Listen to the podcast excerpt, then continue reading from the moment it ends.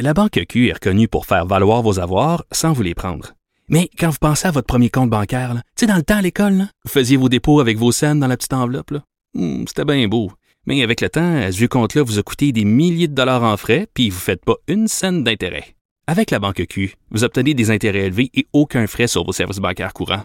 Autrement dit, ça fait pas mal plus de scènes dans votre enveloppe, ça. Banque Q. Faites valoir vos avoirs. Visitez banqueq.ca pour en savoir plus. Écoutez Antoine Joubert à l'animation du balado Le Guide de l'Auto, la référence de l'industrie automobile. Disponible sur l'application et le site cubradio.ca. Carfax Canada est fier de rouler aux côtés du balado Le Guide de l'Auto. Évitez les problèmes coûteux avec un rapport d'historique de véhicules de Carfax Canada. Visitez carfax.ca. Cube Radio.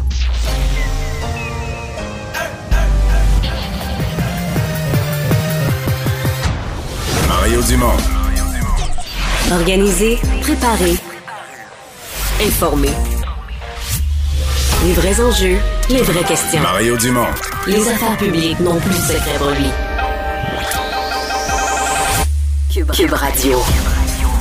Bonjour tout le monde, bienvenue à Cube Radio, bienvenue à l'émission, fin d'après-midi euh, dans cet automne. Ah non, c'est le printemps. Hein? Ouais, aujourd'hui, t'as raison. Ça fait très novembre. Bonjour Vincent. Salut. Ouais, ouais. eh bien, en fait, je- tu regardes la météo, là, 4, 5, 6 jours d'avance, là. Il n'y a pas grand-chose. Il n'y a pas un soleil Ouais. d'abord. Aucune forme de soleil, de la neige, de la Mais pluie, correct, des il fera beau nuages. plus tard. Faut qu'il pleuve là. Puis euh, on fera beau au mois, t'es de, au mois d'avril, au mois de mai. Et que t'es On positif. un beau printemps. Euh, de quoi on se parle euh, aujourd'hui? Ben là, écoute, le tramway, Mario, Ben là, oui. aujourd'hui, ça a été au cœur, entre autres, des débats à la période de questions. Je vais vous faire entendre tantôt, là, tous les partis ont grimpé là-dessus. Euh, Mais là, c'est comme une bagarre générale. cravate Mais là, Québec. c'est comme une bagarre générale au hockey, là, quand ça débarque du banc. Là, Ouais, pour- là, tout le monde, même ouais. les goalers s'en mêlent, tout le Tout monde. à fait raison. L'UMQ est sorti aujourd'hui pour dénoncer ça, appuyer Bruno Marchand. Valérie Plante, donc là, Valérie écoute, Plante s'en mêle. Ben oui, écoute, sac du corps. Euh, ben. Euh, Valérie Plante qui dit, eh ben, en fait, qui, appuie Br- Bruno Marchand là-dedans. Et surtout, la, question centrale, c'est l'histoire des champs de compétences. Et c'est drôle parce que François Legault sort ça souvent par rapport au fédéral, mais là, on dit non, c'est au municipal. Valérie Plante dit les villes ont la connaissance du territoire pour ce genre de projet-là. Alors, est-ce que euh, M. Legault et le gouvernement provincial piétinent en ce moment sur les compétences du municipal? Mais, là-dessus, moi, il y a une question de savoir est-ce qu'ils sont collaboratifs, est-ce qu'ils ont la bonne attitude. Ça, les villes posent de très bonnes questions. La question de la compétence, sincèrement, se pose pas. Là. La ligne bleue de Montréal, c'est, le ministre Bonnardel. De tous les Ouais. temps, les grands projets de transport C'est en très commun. gros, là, ouais. Oui, on écoute les villes, là, mais c'est le gouvernement du Québec qui paye, c'est le gouvernement du Québec qui est maître d'œuvre. Tout fait que là-dessus, sur la question des compétences, là, ils n'ont pas nécessairement entièrement raison. On va rejoindre l'équipe de 100% Nouvelles et Julie Marco. 15h30, c'est le moment d'aller retrouver notre collègue Mario Dumont. Salut Mario. Bonjour. Dossier du tramway à Québec, le maire de Québec, Bruno Marchand, qui a reçu euh, un appui de taille au cours de la dernière heure, celui de la mairesse de Montréal, Valérie Plante. Euh, ouais, on voit son, tweet, là, elle dit grosso modo qu'elle appuie euh, Bruno Marchand dans sa, volonté de, faire le projet de tramway.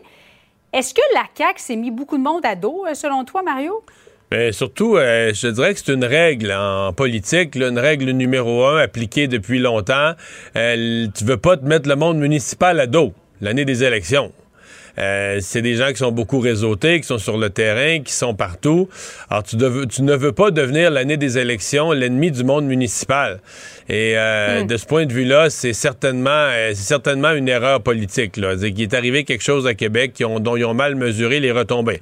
Marc, Valérie Plante, là, je pense pas qu'elle est perçue comme une personne qui vote CAC, euh, qui votait CAC avant puis qui leur tourne, le- tourne le dos aujourd'hui. Ouais. Mais c'est plus le Mais quand principe. là, quand l'UMQ embarque aussi, l'Union des municipalités, mais là, c'est tous les maires de toutes les régions. Donc, euh, non, non, c'est une, euh, ça devient une coche mal taillée euh, dans, le, dans le ton. Il n'y a aucune doute aucun doute là-dessus. Et puis... les maires, faisons attention à une chose. Les maires n'ont pas nécessairement raison du point de vue des, juridictions. Quand ils embarquent sur ce terrain-là, ben, le maire marchand, parce que euh, euh, faisons l'historique des projets de transport en commun, le prolongement de la ligne bleue, tout ça. C'est des projets du ministre des Transports. C'est pas vrai que c'est une juridiction entièrement des municipalités, puis qu'on peut comparer ça avec le fédéral qui s'ingère dans les juridictions des provinces. là. Le développement des grands projets de transport en commun, euh, c'est le Québec qui paye à chaque fois la plus grosse facture. Généralement, on va, la municipalité Mais- va participer, le fédéral, on va essayer de l'embarquer. Mais Je veux dire, comme ça se fait sur le territoire d'une ville, on comprend bien qu'il est tout à fait nécessaire euh, que ça se fasse dans une grande collaboration. La ville est responsable de l'aménagement de son territoire, de ses rues. Donc, ça doit se faire dans une immense collaboration. Et ça, c'est ça qui est débarqué de ses rails là, depuis euh, quelques jours. Euh, Mario, elle est où la marge, la ligne entre l'ingérence et le droit de regard? Parce que Québec dit on investit tellement de millions que c'est pas vrai qu'on n'aura pas notre mot à dire. Oui, oui. Mais en fait, c'est que techniquement, au point de départ, ça devait être, c'était un projet commun, là. C'était un projet commun du gouvernement du Québec, de la ville de Québec. Et là, euh, on dit qu'il doit être bonifié. et c'est là que la ligne est mince, parce que le projet n'est pas beaucoup supporté dans la population. Donc, l'idée de le bonifier, ce que la CAQ dit, c'est pas en soi répréhensible. L'idée de bonifier le projet pour aller chercher un appui plus large, tu dis, si on est pour mettre 4 milliards d'un projet de transport en commun à Québec, il faudrait toujours bien qu'il y ait l'appui d'au moins la moitié de la population et, comme on dit, la moitié plus un. C'est pas illogique de, de souhaiter ça. Mais c'est que dans le fond, on sait tous que ce qui fatigue vraiment la CAQ, là, en arrière de la tête, c'est pas juste ça c'est l'idée qu'ils veulent pas que le maire marchand sépare le projet tramway puis le projet tunnel. Eux autres, ils veulent que le maire marchand accepte que ça, c'est juste le, nouveau mhm. réseau de transport de Québec qui se tient tout ensemble. Puis si t'es pour un, t'es pour l'autre. Puis là, le maire marchand, lui, essaye de se négocier une place politique, on le voit venir, pour être pour le tramway, avoir tout son tramway. Puis là, une fois que tout va être signé, les budgets débloqués, tout fait pour le tramway, Là, il va se revirer, puis il va dire, ben là, le tunnel, j'ai regardé ça comme il faut, finalement, c'est pas bon pas tout. puis là, la CAQ dit, on va l'avoir de travers des C'est complètement différent. Il le tunnel, c'est de l'étalement urbain. En, même temps, la CAQ dit oui, mais on a besoin d'un troisième lien, alors que le tramway, c'est un, réseau structurant de, transport. Le maire de Lévis accepterait pas ce que tu dis. Le maire de Lévis dit il n'y a aucun étalement urbain. Tout son projet d'aménagement de la ville de Lévis est fait euh, dans des zones, zonées résidentielles. C'est pas mm. conçu pour de l'étalement urbain, c'est conçu pour de la fluidité. Donc, le point, c'est qu'il y a un débat, mais dans ce débat, la, la CAQ ne voudrait pas que le maire de Québec garde son espèce de distance, de droit de parole. Disent, garde, t'es avec nous autres, on est partenaires, main dans la main, pour les deux projets. On donne ton tramway, on t'écœure pas, tu nous, tu nous laisses aller avec le, avec le troisième lien. On te demande pas, euh, Bruno, on te demande pas d'applaudir le, tunnel Québec-Lévis et de dire que c'est la plus belle chose au monde, mais tu te mets pas compte. Toi, t'as ton tramway. Et là, euh, le maire de Québec. Donc, il y, a, une grosse, il y a une véritable grosse joute politique qui se joue, euh, et en année d'élection, et avec Éric Duhem dans le décor, qui quand même, lui, mm-hmm. marque des points auprès d'une clientèle nombreuse qui, qui, qui, croit plus au tramway, qui y a jamais cru, pour certains, puis d'autres qui ont été ouverts à l'idée, puis là, qui commencent à trouver que ça coûte cher, ça va ralentir le trafic, ça va être un problème. Moi, je demeure convaincu, par exemple, qu'une ville de la grosseur de Québec, regardons-les à travers le Canada, ailleurs.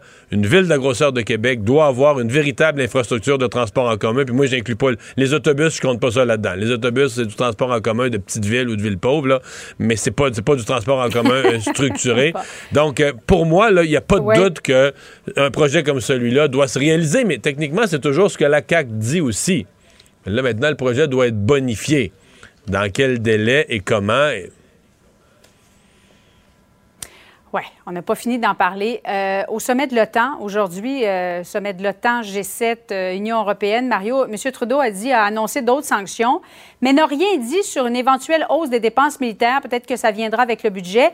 Selon toi, est-ce que le, Canada se voit contraint, depuis les dernières semaines, c'est encore plus apparent, d'augmenter son budget militaire? Dans mon esprit, il n'y a aucun doute. De toute façon, on était déjà dû pour ça. On était déjà dû pour ça. Mhm. Euh, c'est une évidence. On n'a pas le matériel qu'il faut. Évidemment, ça met ça en évidence. Le fait que là, on voudrait aider, on voudrait aider plus l'Ukraine, ça met ça en évidence à quel point on a négligé nos investissements euh, au, niveau, euh, au niveau militaire. Mais... Là, ce qui est bizarre, vraiment bizarre pour M. Trudeau, c'est que juste avant de partir, le dernier geste politique qu'il a posé, avant de partir pour le sommet de l'OTAN, c'est de signer une entente, bon, lui pour son maintien au pouvoir, mais avec le NPD, qui est au Canada vraiment le parti anti-dépenses militaires. Bon, ils ont quand même mhm. dit sur ce sujet-là, et c'est pas dans l'entente, on s'est pas entendu. M. Trudeau a quand même dit, ben là, ils m'empêcheront pas. Si je veux le faire, ils m'empêcheront pas de le faire, mais Sur le plan des symboles, elle est quand même un peu bizarre, celle-là. là. Tu sais, que tu t'en vas dans un, endroit où on va te demander d'investir davantage dans tes dépenses militaires, puis juste avant de partir, tu signes une entente comme quoi, euh, avec un parti qui, qui, qui est pas du tout de ce côté-là des choses. Et M. Biden a dit si l'OTAN, euh, en fait, si la Russie utilise des armes chimiques, ça semble être le cas, il y a des allégations de bombes au, au phosphore, ça reste à confirmer, l'OTAN va répondre. Mario, qu'est-ce que tu entends, l'OTAN va répondre, la bouche du président Biden? C'est une sorte de menace euh, pas nommée. Euh, C'est, pas clair Ouais. ce que ça signifie vraiment, parce que dans le fond, par les, par les sanctions économiques, on a déjà répondu d'une certaine façon. Est-ce qu'on pourrait répondre au niveau militaire? Mais ce que tous les chefs de gouvernement de l'OTAN veulent éviter, puisque le président Biden veut éviter, c'est de faire ce que Barack, Barack Obama avait déjà fait, de dire la même chose. En Syrie, il avait dit la même chose. S'il y a utilisation de l'arme chimique, euh, il va y avoir une réponse, puis il n'y en a jamais eu. T'es mieux à ce compte-là, t'es mieux de pas menacer d'une intervention militaire ou de quelque chose, puis après ça, de pas le faire. Ça, c'est le pire. T'es mieux, mais là, pour l'instant, on laisse ça.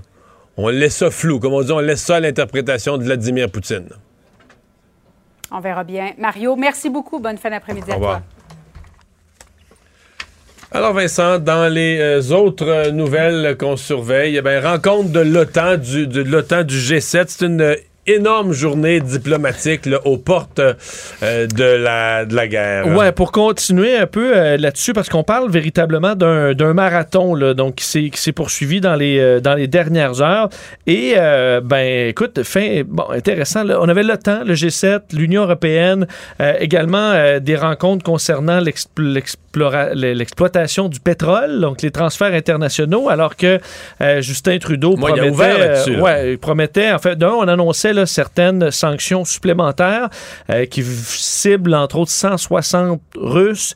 Et semble que ce soit à la fois le Canada et l'Union européenne qui ait ciblé les mêmes personnes, des oligarques et euh, des euh, sénateurs russes. Et du côté de Justin Trudeau, ben, également annonçait qu'on allait produire davantage, envoyer davantage de pétrole là-bas. là. Donc, augmentation prévue de 5% euh, alors que l'Union européenne tente de compenser un peu le pétrole russe, alors qu'on en reçoit encore, mais on envisage, on sait, un embargo, alors qu'il y avait réunion euh, de l'Agence internationale de l'énergie. Aujourd'hui, Justin Trudeau y participait.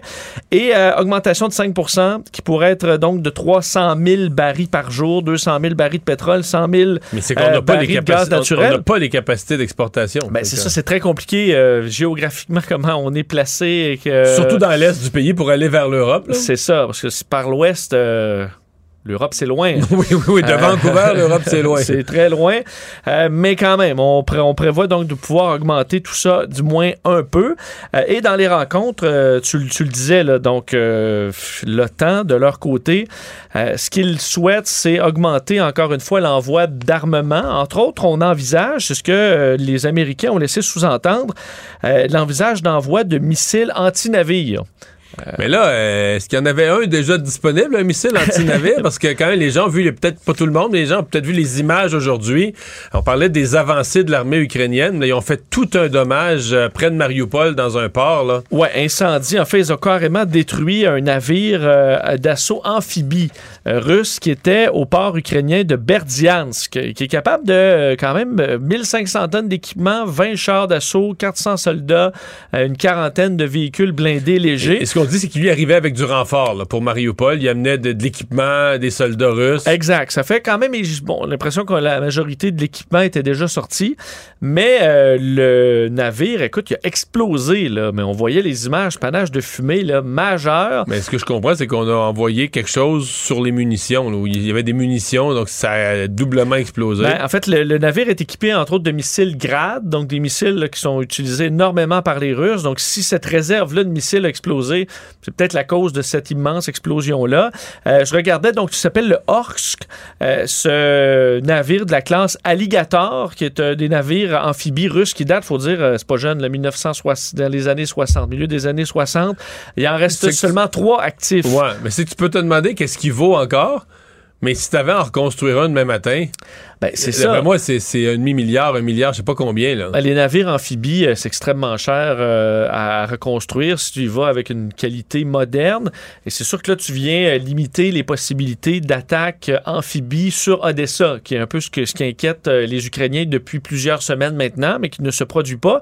Et là, tu enlèves un navire qui était euh, important pour les Russes dans le secteur. Et il y a aussi l'importance de l'image. Parce que là, tu dis, OK, on, ce qu'on ce qu'on entend de plus en plus, c'est que les Ukrainiens non seulement résistent, mais ripostent. Et là, tu le vois, là, ils sont capables de s'attaquer à des cibles euh, importantes, comme un navire du genre. Et là, on peut s'imaginer si l'OTAN envoie en plus des missiles anti-navires. Qu'est-ce qu'un missile anti-navire? Ben, je veux dire, dans le son, un missile, c'est un missile, ça, ça frappe, ça explose, ça fait boum. Oui, je pense qu'il y a des missiles spécialisés pour, Pour- ça, pour donc ils sont capables sont de rechercher gros, leur plus- cible ouais. ou, euh, et de, je suppose, attaquer de, de la façon euh, pour, pour attaquer les vulnérabilités des navires. C'est différent. euh, on sait qu'un navire, ça bouge pas euh, comme un avion de chasse, alors ça doit être des. Mais qui doit Ouais, avoir c'est des plus solide, mais c'est plus, c'est plus, c'est plus facile à pogner, là. C'est ça. Mais peut-être qu'eux ont des systèmes aussi euh, qui, euh, qui doivent esquiver, là, parce que des entre autres des navires modernes ont des espèces de salves de, de balles là, qui lancent pour détruire des, Détruire des le missile avant qu'il frappe. Euh, ouais. donc, est-ce que c'est c'est ce dont on doit se protéger. Alors, on verra, mais côté image, c'était assez fort aujourd'hui, alors que les combats se sont poursuivis euh, autour de la capitale, euh, également dans le secteur de Kharkiv. Là, au moins six civils ont été, euh, ont été tués, 15 personnes blessées dans un bombardement, alors que à Mariupol, entre autres, les Tchétchènes disaient qu'avoir pris le contrôle de la ville, on dénonçait chez les Ukrainiens l'envoi d'au moins 15 000 euh, Ukrainiens de Mariupol qui ont été transférés en Russie. Alors, euh, bon, très, très triste histoire, mais c'est ce qui se, c'est ce qui se poursuit là-bas. La Cour suprême aujourd'hui qui a un débat, écoute, ça fait des années qu'on en parle que ça va arriver un jour à la Cour suprême. Euh, on dit un débat autour de la peine d'Alexandre Bissonnette, là, le tireur de la mosquée de Québec, mais en fait c'est Alexandre Bissonnette et plusieurs autres crimes du genre au Canada. C'est comme tout est plaidé en même temps. Là. Ouais, c'est vraiment la peine là, qui est au centre du, du débat. Les Euh, peines qui, qui- de plus de 25 ans, là, où, on t'exigerait plus que 25 ans avant de pouvoir demander ta libération conditionnelle. Exactement, parce que le juge de première instance dans ce dossier-là avait proposé une peine de 40 ans euh, pour l'attentat au Centre culturel islamique en 2017. La Cour d'appel qui avait ramené la peine à 25 ans de prison ferme, parce qu'on devait y aller en gros par tranche, donc 25, en ajouter un autre 25, est-ce qu'on le faisait par personne tuée? Est-ce qu'on y va avec l'acte en général? Euh, ce qui, alors que la loi aurait permis, donc, euh, permet 150 ans. Est-ce que c'est une peine de mort? Est-ce que c'est l'équivalent d'une peine de mort d'envoyer quelqu'un obligatoirement pendant 40, euh, 100 ans? Aux États-Unis, ils font ça sans réserve. là. Il y a plein de gens qui ont des peines plus longues que leur vie. là. Plein, plein, plein. là. Tout à fait. Mais au Canada, c'est différent. Et là, à la Cour suprême, aujourd'hui, on parle d'échanges quand même assez intenses. Euh, le juge Richard Wagner, qui, au procureur, au, du directeur des poursuites criminelles et pénales, euh, se posait des questions très pointues, là, très sérieuses sur euh, est-ce que c'est pas l'équivalent, encore là, d'une prison à vie? Euh, selon votre argument, maître, ce monsieur-là ne sortira jamais de prison. C'est l'équivalent de la peine de mort.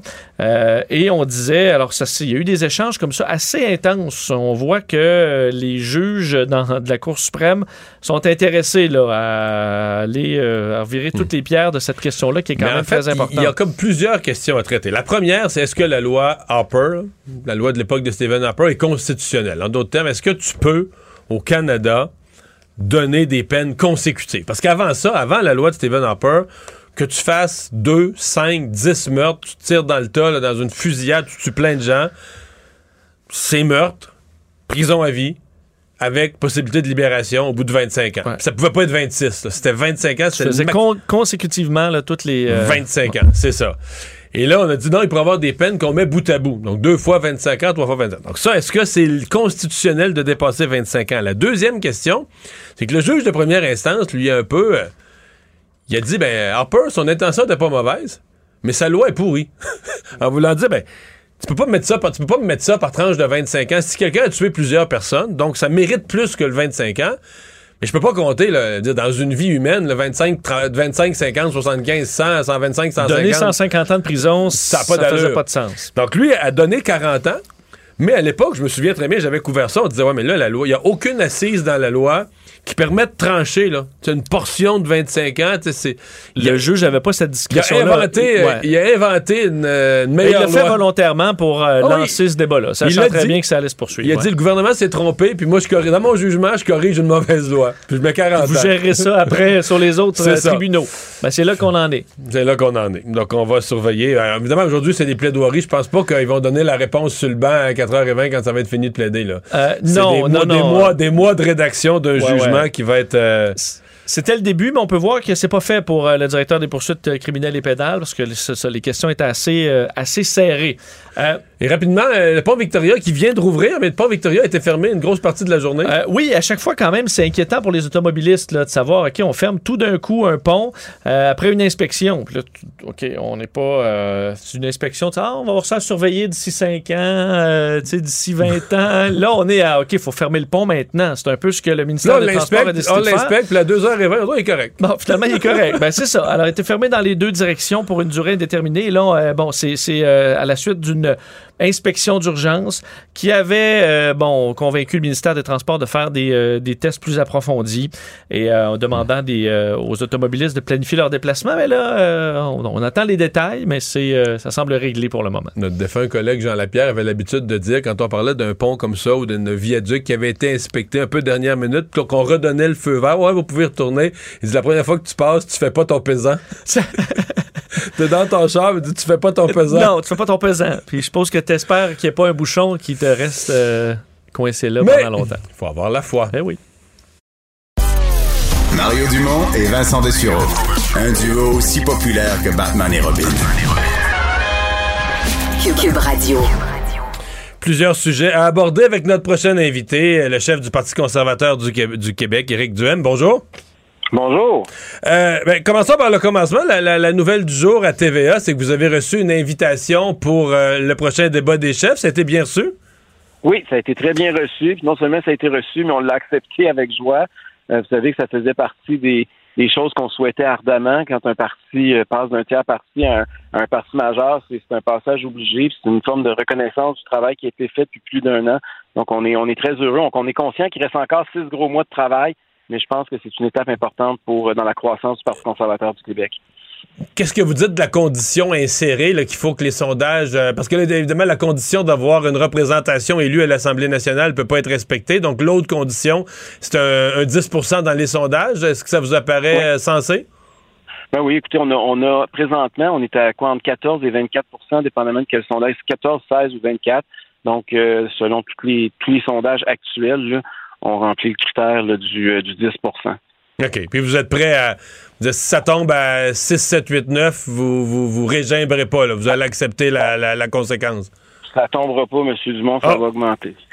Faut avoir la foi. Ah, ça va augmenter encore. Bon. Euh, budget du Québec? Oui. Un bon budget? On donne de l'argent à la classe moyenne. D'habitude, un parti conservateur aime ça. C'est pas un mauvais budget. Moi, j'ai mis la note de 6 sur 10 personnellement c'est un budget qui n'a pas grand-chose, qui manque un peu d'imagination. Moi, j'aurais préféré qu'on laisse l'argent dans les poches des gens plutôt que de distribuer des bonbons puis d'en prendre une partie en bureaucratie puis en, frais de gestion.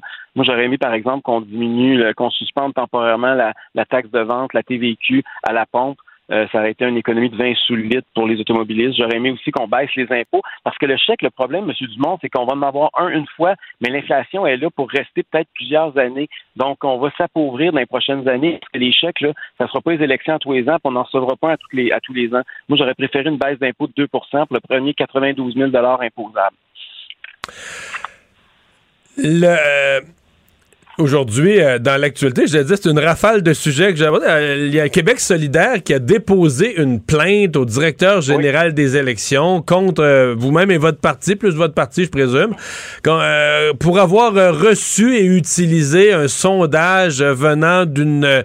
J'essaie d'être le plus juste possible dans l'explication, mais un sondage qui aurait été payé par une firme privée, une firme dans le domaine du, des hydrocarbures, qui vous aurait été remis, qui devient un avantage politique payé par une compagnie euh, vous êtes inquiète, ça? Ben non, pas du tout. Au contraire, je trouve que ça témoigne de la panique chez Québec solidaire quand on est rendu qu'on attaque des gens parce qu'ils ont reçu un sondage sous embargo, alors qu'on est trois partis politiques en passant, M. Dumont, qui ont reçu ce sondage-là, Québec solidaire, euh, le Parti libéral du Québec et euh, la coalition Avenir Québec de François Legault ont reçu le sondage. Même la CAQ a même coulé un autre sondage quand le sondage est sorti publiquement au moment de l'embargo est élevé euh, pour contrecarrer les chiffres qui étaient avancés par le sondage Main Street. Donc, euh, c'est quand même bizarre que c'est juste nous qu'ils ont ciblé. Là. Et euh, je pense que ça témoigne davantage du problème avec QS, puis, parce qu'il est en train de se passer quelque chose que même moi, j'aurais jamais pensé au Québec. Il y a beaucoup de gens qui étaient des solidaires qui se joignent au Parti conservateur du Québec présentement. je sais que ça en fait paniquer quelques-uns euh, chez QS. Puis c'est, Mais est-ce qu'ils savent ce qu'ils font? Est-ce qu'ils savent? En fait, ça enlève pas un peu de crédibilité à toute la démarche? Bon, on sait pourquoi, j'en connais, là. C'est parce qu'ils sont complotistes, sont anti-vaccins, ils sont sûrs que, ils aiment les médicaments naturels, puis le vaccin, ils trouvent ça épouvantable, puis là, ben, ils vous ont découvert comme le gars qui défend les personnes pas vaccinées, puis les anti-vaccins, puis, je veux dire, sur le reste, d'après moi, euh, si vous jasez avec eux de finances publiques, euh, de, je pourrais nommer 5-6 sujets, ça va accrocher à des places, non? C'est, c'est, c'est réducteur un peu. Là. Moi, ce que j'ai ben, découvert, c'est que Québec solidaire, il y a comme deux, deux ailes à l'intérieur du parti, deux mouvances. Il y a une mouvance woke. Ces gens-là, je vous avoue qu'eux, on les affirmait pas, mais pas du tout. Là. Mais il y a aussi une autre mouvance un peu plus hippie, mais moi, je les appelle les hippies. Euh, c'est pas péjoratif, mais dans le sens que c'est des gens qui veulent vivre et laisser vivre, là, qui aiment ça fumer un petit joint de temps en temps, qui effectivement font du yoga, qui sont un peu dans, le, dans, dans toutes sortes de, de, de trucs alternatifs. Là. Et, et ces gens-là ne se reconnaissent plus euh, par rapport à ce qui s'est produit depuis deux ans au Québec avec Québec solidaire. Euh, quand c'est rendu, M. Dumont, là, que Gabriel Nadeau-Dubois, qui a organisé des manifestations illégales soir après soir après soir, dont plusieurs ont, viré à l'émeute, est rendu qui dit que les gens qui manifestent dans les rues, c'est du monde qui manque de solidarité parce que ça fait deux ans qu'ils en arrachent puis qu'ils ont vu leurs leur, leur revenus fondre comme neige au soleil, que leurs enfants sont en train de décrocher de l'école, que eux vivent la détresse psychologique, puis dire que ces gens-là sont pas solidaires, je peux vous dire qu'il y en a un paquet là-dedans qui l'ont pas trouvé drôle, Gabriel Nadeau-Dubois. Euh, eux sont allés manifester pacifiquement. Puis le parti qui leur a plus craché dessus, c'est Québec solidaire, Gabriel Nadeau-Dubois. faut le faire. Donc, c'est normal que ces gens-là, à un moment donné, disent ça n'a plus de sens, puis cherchent un, nouvel, euh, un nouveau parti politique pour exprimer leurs aspirations. Je comprends, mais si on militait euh, dans Québec solidaire, mettons, pendant quelques mois ou quelques années, là, ben, d'après moi, euh, il était plus pro-programmes sociaux que pro-baisse d'impôts. D'après moi, il était plus pro-radical, euh, solution radicale sur les changements climatiques que pro-développement des hydrocarbures. C'est pas des petites nuances, ça, non? Je vais vous donner un exemple très concret. Je vais prendre Luce Dano parce que c'est elle qui a fait beaucoup de vagues. Elle se présente chez vous, dans elle se présente pour vous dans, trois, dans Drummondville. Oui, elle a été candidate deux fois pour Québec solidaire. Euh, c'est une ergothérapeute, une orthopédagogue, pardon, qui travaille avec les enfants en difficulté, quand elle a vu la première vague puis l'impact que ça a eu sur les enfants qui, euh, dont elle s'occupe, elle est arrivée à Québec solidaire, puis elle voulait que Québec solidaire fasse quelque chose, qu'il faut absolument qu'on fasse quelque chose pour le développement de ces enfants-là. On est en train de sacrifier une génération d'enfants autistes. Puis elle s'est fait traiter de complotiste, elle s'est fait dire qu'elle était conservatrice. Et cette femme-là, elle, s'est dit, ben, OK, si c'est ça, je vais aller leur rejoindre Éric mm. si je suis conservatrice. Et c'est comme ça qu'elle s'est retrouvée chez nous. Mais, euh, sur ce sujet-là précis, ouais. Mais sur ce sujet-là précis, elle n'est pas plutôt fière qu'au Québec, euh, c'est à peu près la société en Amérique du Nord qui a gardé ses écoles le plus ouvertes. Peut-être une ou deux provinces, mais plus que la plupart des États américains. On a tout fait l'année de l'année passée, l'année scolaire passée. On a gardé, malgré qu'il y a eu d'autres fermetures, de la COVID, plein de problèmes, on a gardé les écoles ouvertes toute l'année. On devrait trouver, euh, avec l'appui de tous les partis, les libéraux, les solidaires, les péquistes, tout le monde voulait garder les écoles ouvertes? On est l'endroit aussi où on les a masqués depuis longtemps. On est l'endroit aussi où on les a empêchés de faire du sport et de socialiser à l'extérieur de l'école. On est l'endroit qu'on a, on a annulé les activités parascolaires. Je veux dire, il y a eu des, il y a eu des impacts. Et, euh, ça aujourd'hui. Alors que ces gens-là, rappelons-le, les enfants étaient très peu à risque de la COVID. Donc, euh, c'est normal qu'il y ait des gens qui, hmm. pour qui les dommages collatéraux étaient trop sévères, puis qui ont trouvé que c'était grandement exagéré, puis de voir que Québec solidaire a manqué de solidarité pour ces enfants-là, mais ça les a dégoûtés. Juste pour finir là-dessus, je vous ai vu réagir vivement hier euh, sur euh, la question qu'il y aurait une, autre vague. On voit tous les chiffres semblent à la hausse. D'abord, est-ce que vous niez ça, que présentement, tous les chiffres sont, sont partis à la hausse? Non, non, mais... Non, OK. non, parce que vous avez, vous avez dénoncé la quatrième dose qu'on veut donner dans les CHSLD, dans les résidences de personnes âgées, où on voit les nombres de cas réapparaître. Ça vous apparaît pas une protection saine d'aller donner à ces gens? Vous avez parlé de la CAQ et ça, comme si c'était anti-vaccin. C'est pas ça. Moi, ce que je dis, là, c'est depuis le début, nous, on dit, là, la liberté de choix existe au Québec. Elle a toujours existé en matière de vaccination, puis on souhaite qu'elle demeure. Et les gens qui veulent se faire vacciner, particulièrement les clientèles qui sont les plus à vous venez de parler des aînés, vous avez tout à fait raison. Mais cela étant dit, euh, il n'est pas question. Moi, je veux entendre la CAQ nous dire que plus jamais ils vont nous reconfiner comme ils l'ont fait depuis deux ans. Moi, je veux savoir si, parce que là, le ministre Dubé l'a même mentionné, là, il est là, puis il parle déjà d'une sixième vague.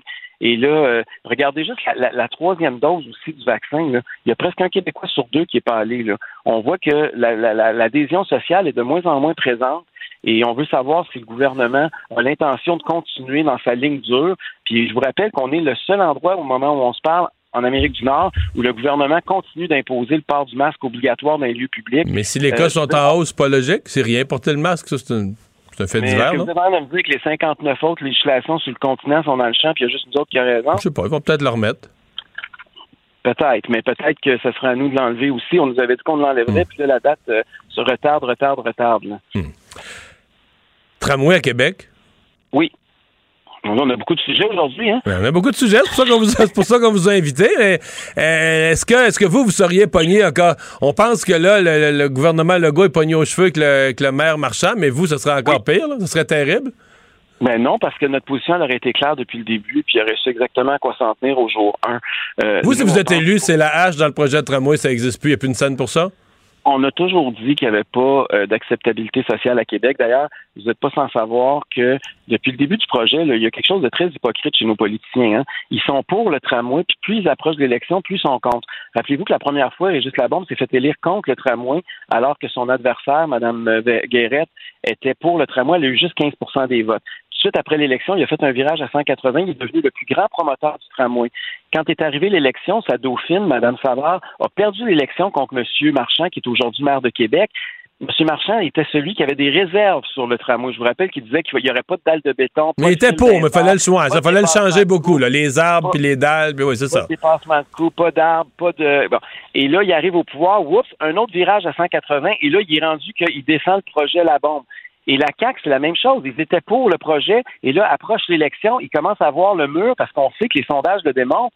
Le, le, le tramway n'a pas l'appui de la majorité à Québec. Loin de là, il y a à peine 41% des gens qui l'appuient. Et là, la CAQ commence à pédaler par en arrière. Puis ils voient aussi que le Parti conservateur du Québec monte en popularité dans grande région de Québec. Donc euh, là, ils essaient de faire un virage à 180 eux aussi. Mais comment on peut leur faire confiance qu'ils vont pas faire comme M. Marchand, M. Labombe, faire un autre virage au lendemain des élections pour applaudir le projet? Est-ce qu'une ville de la grosseur de Québec doit avoir du transport en commun? Puis je, vous dis tout de suite que moi, quand je pose cette question-là, l'autobus, pour moi, c'est correct. C'est un transport euh, de, de, de, de, villes pauvres, de, de villes pauvres ou petites. Dans des petites villes, c'est correct, ça fait la job, mais est-ce qu'on doit avoir un vrai transport en commun à Québec ou pas? Mais en tout cas, le projet de tramway est, le mauvais transport. Parce que, regarde, on a déjà des bus 800 là, euh, qui font exactement ces trajets-là qui ont pas sont pas nécessairement beaucoup plus lents euh, et euh, qui, euh, qui, qui, qui enfantianisent, excusez-moi l'expression, pas mal moins la vie des automobilistes et des gens qui habitent dans le quartier. Et donc, euh, il y a beaucoup de gens qui se posent la question, c'est quoi l'avantage d'un tramway? À part de donner 4 milliards point quelques de contrats, là, on voit pas en quoi ça va améliorer le nombre d'usagers. Moi, je suis un gars de résultats. Pour moi, si on met de l'argent dans le transport en commun, j'en suis. Je suis pour le transport en commun, mais pas un projet qui va pas nécessairement attirer plus de monde et qui va coûter des milliards. on se demande à quoi il sert le projet de tramway. Puis là, en plus, quand on voit qu'il va avoir un goulot d'étranglement, c'est un peu ça le conflit en présentement entre la CAC et euh, le maire de Québec. Euh, moi, quand on arrive, là, si on, on refoule les gens sur Grande Allée, on fait Grande Allée souvent fermée à cause des festivals, des manifestations, etc. Euh, on est en train de créer un méchant problème de circulation dans la région de Québec. Donc, au lieu d'améliorer la fluidité, ça risque de l'empirer. Et c'est pour ça que la population de Québec n'en veut pas ce projet-là. Moi, je, tout ce que je demande, c'est qu'il y ait au moins un respect de la volonté démocratique des citoyens de la ville de Québec. Éric Duhem, merci. Ça a été un plaisir. Au revoir. La Banque Q est reconnue pour faire valoir vos avoirs sans vous les prendre. Mais quand vous pensez à votre premier compte bancaire, tu sais, dans le temps à l'école, vous faisiez vos dépôts avec vos scènes dans la petite enveloppe. Hmm, c'était bien beau. Mais avec le temps, ce vieux compte-là vous a coûté des milliers de dollars en frais, puis vous ne faites pas une scène d'intérêt.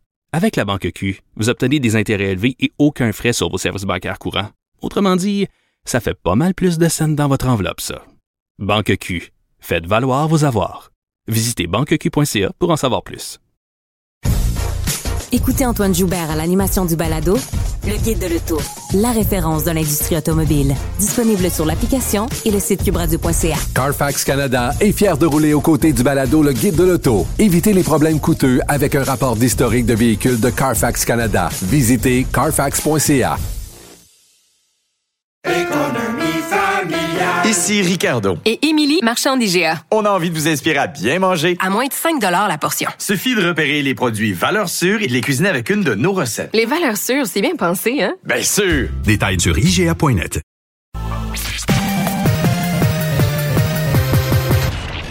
Combiner crédibilité et curiosité. Mario Dumont. Cube Radio. Le conflit Russie-Ukraine avec Guillaume Lavoie. Bonjour Guillaume.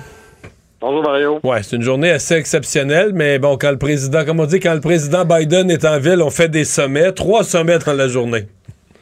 Oui, grosse journée. Franchement, de regarder aller ça. Puis euh, la, la, diplomatie, euh, comme la guerre, ça se fait pas juste au bout du fusil, ça se fait aussi par les symboles.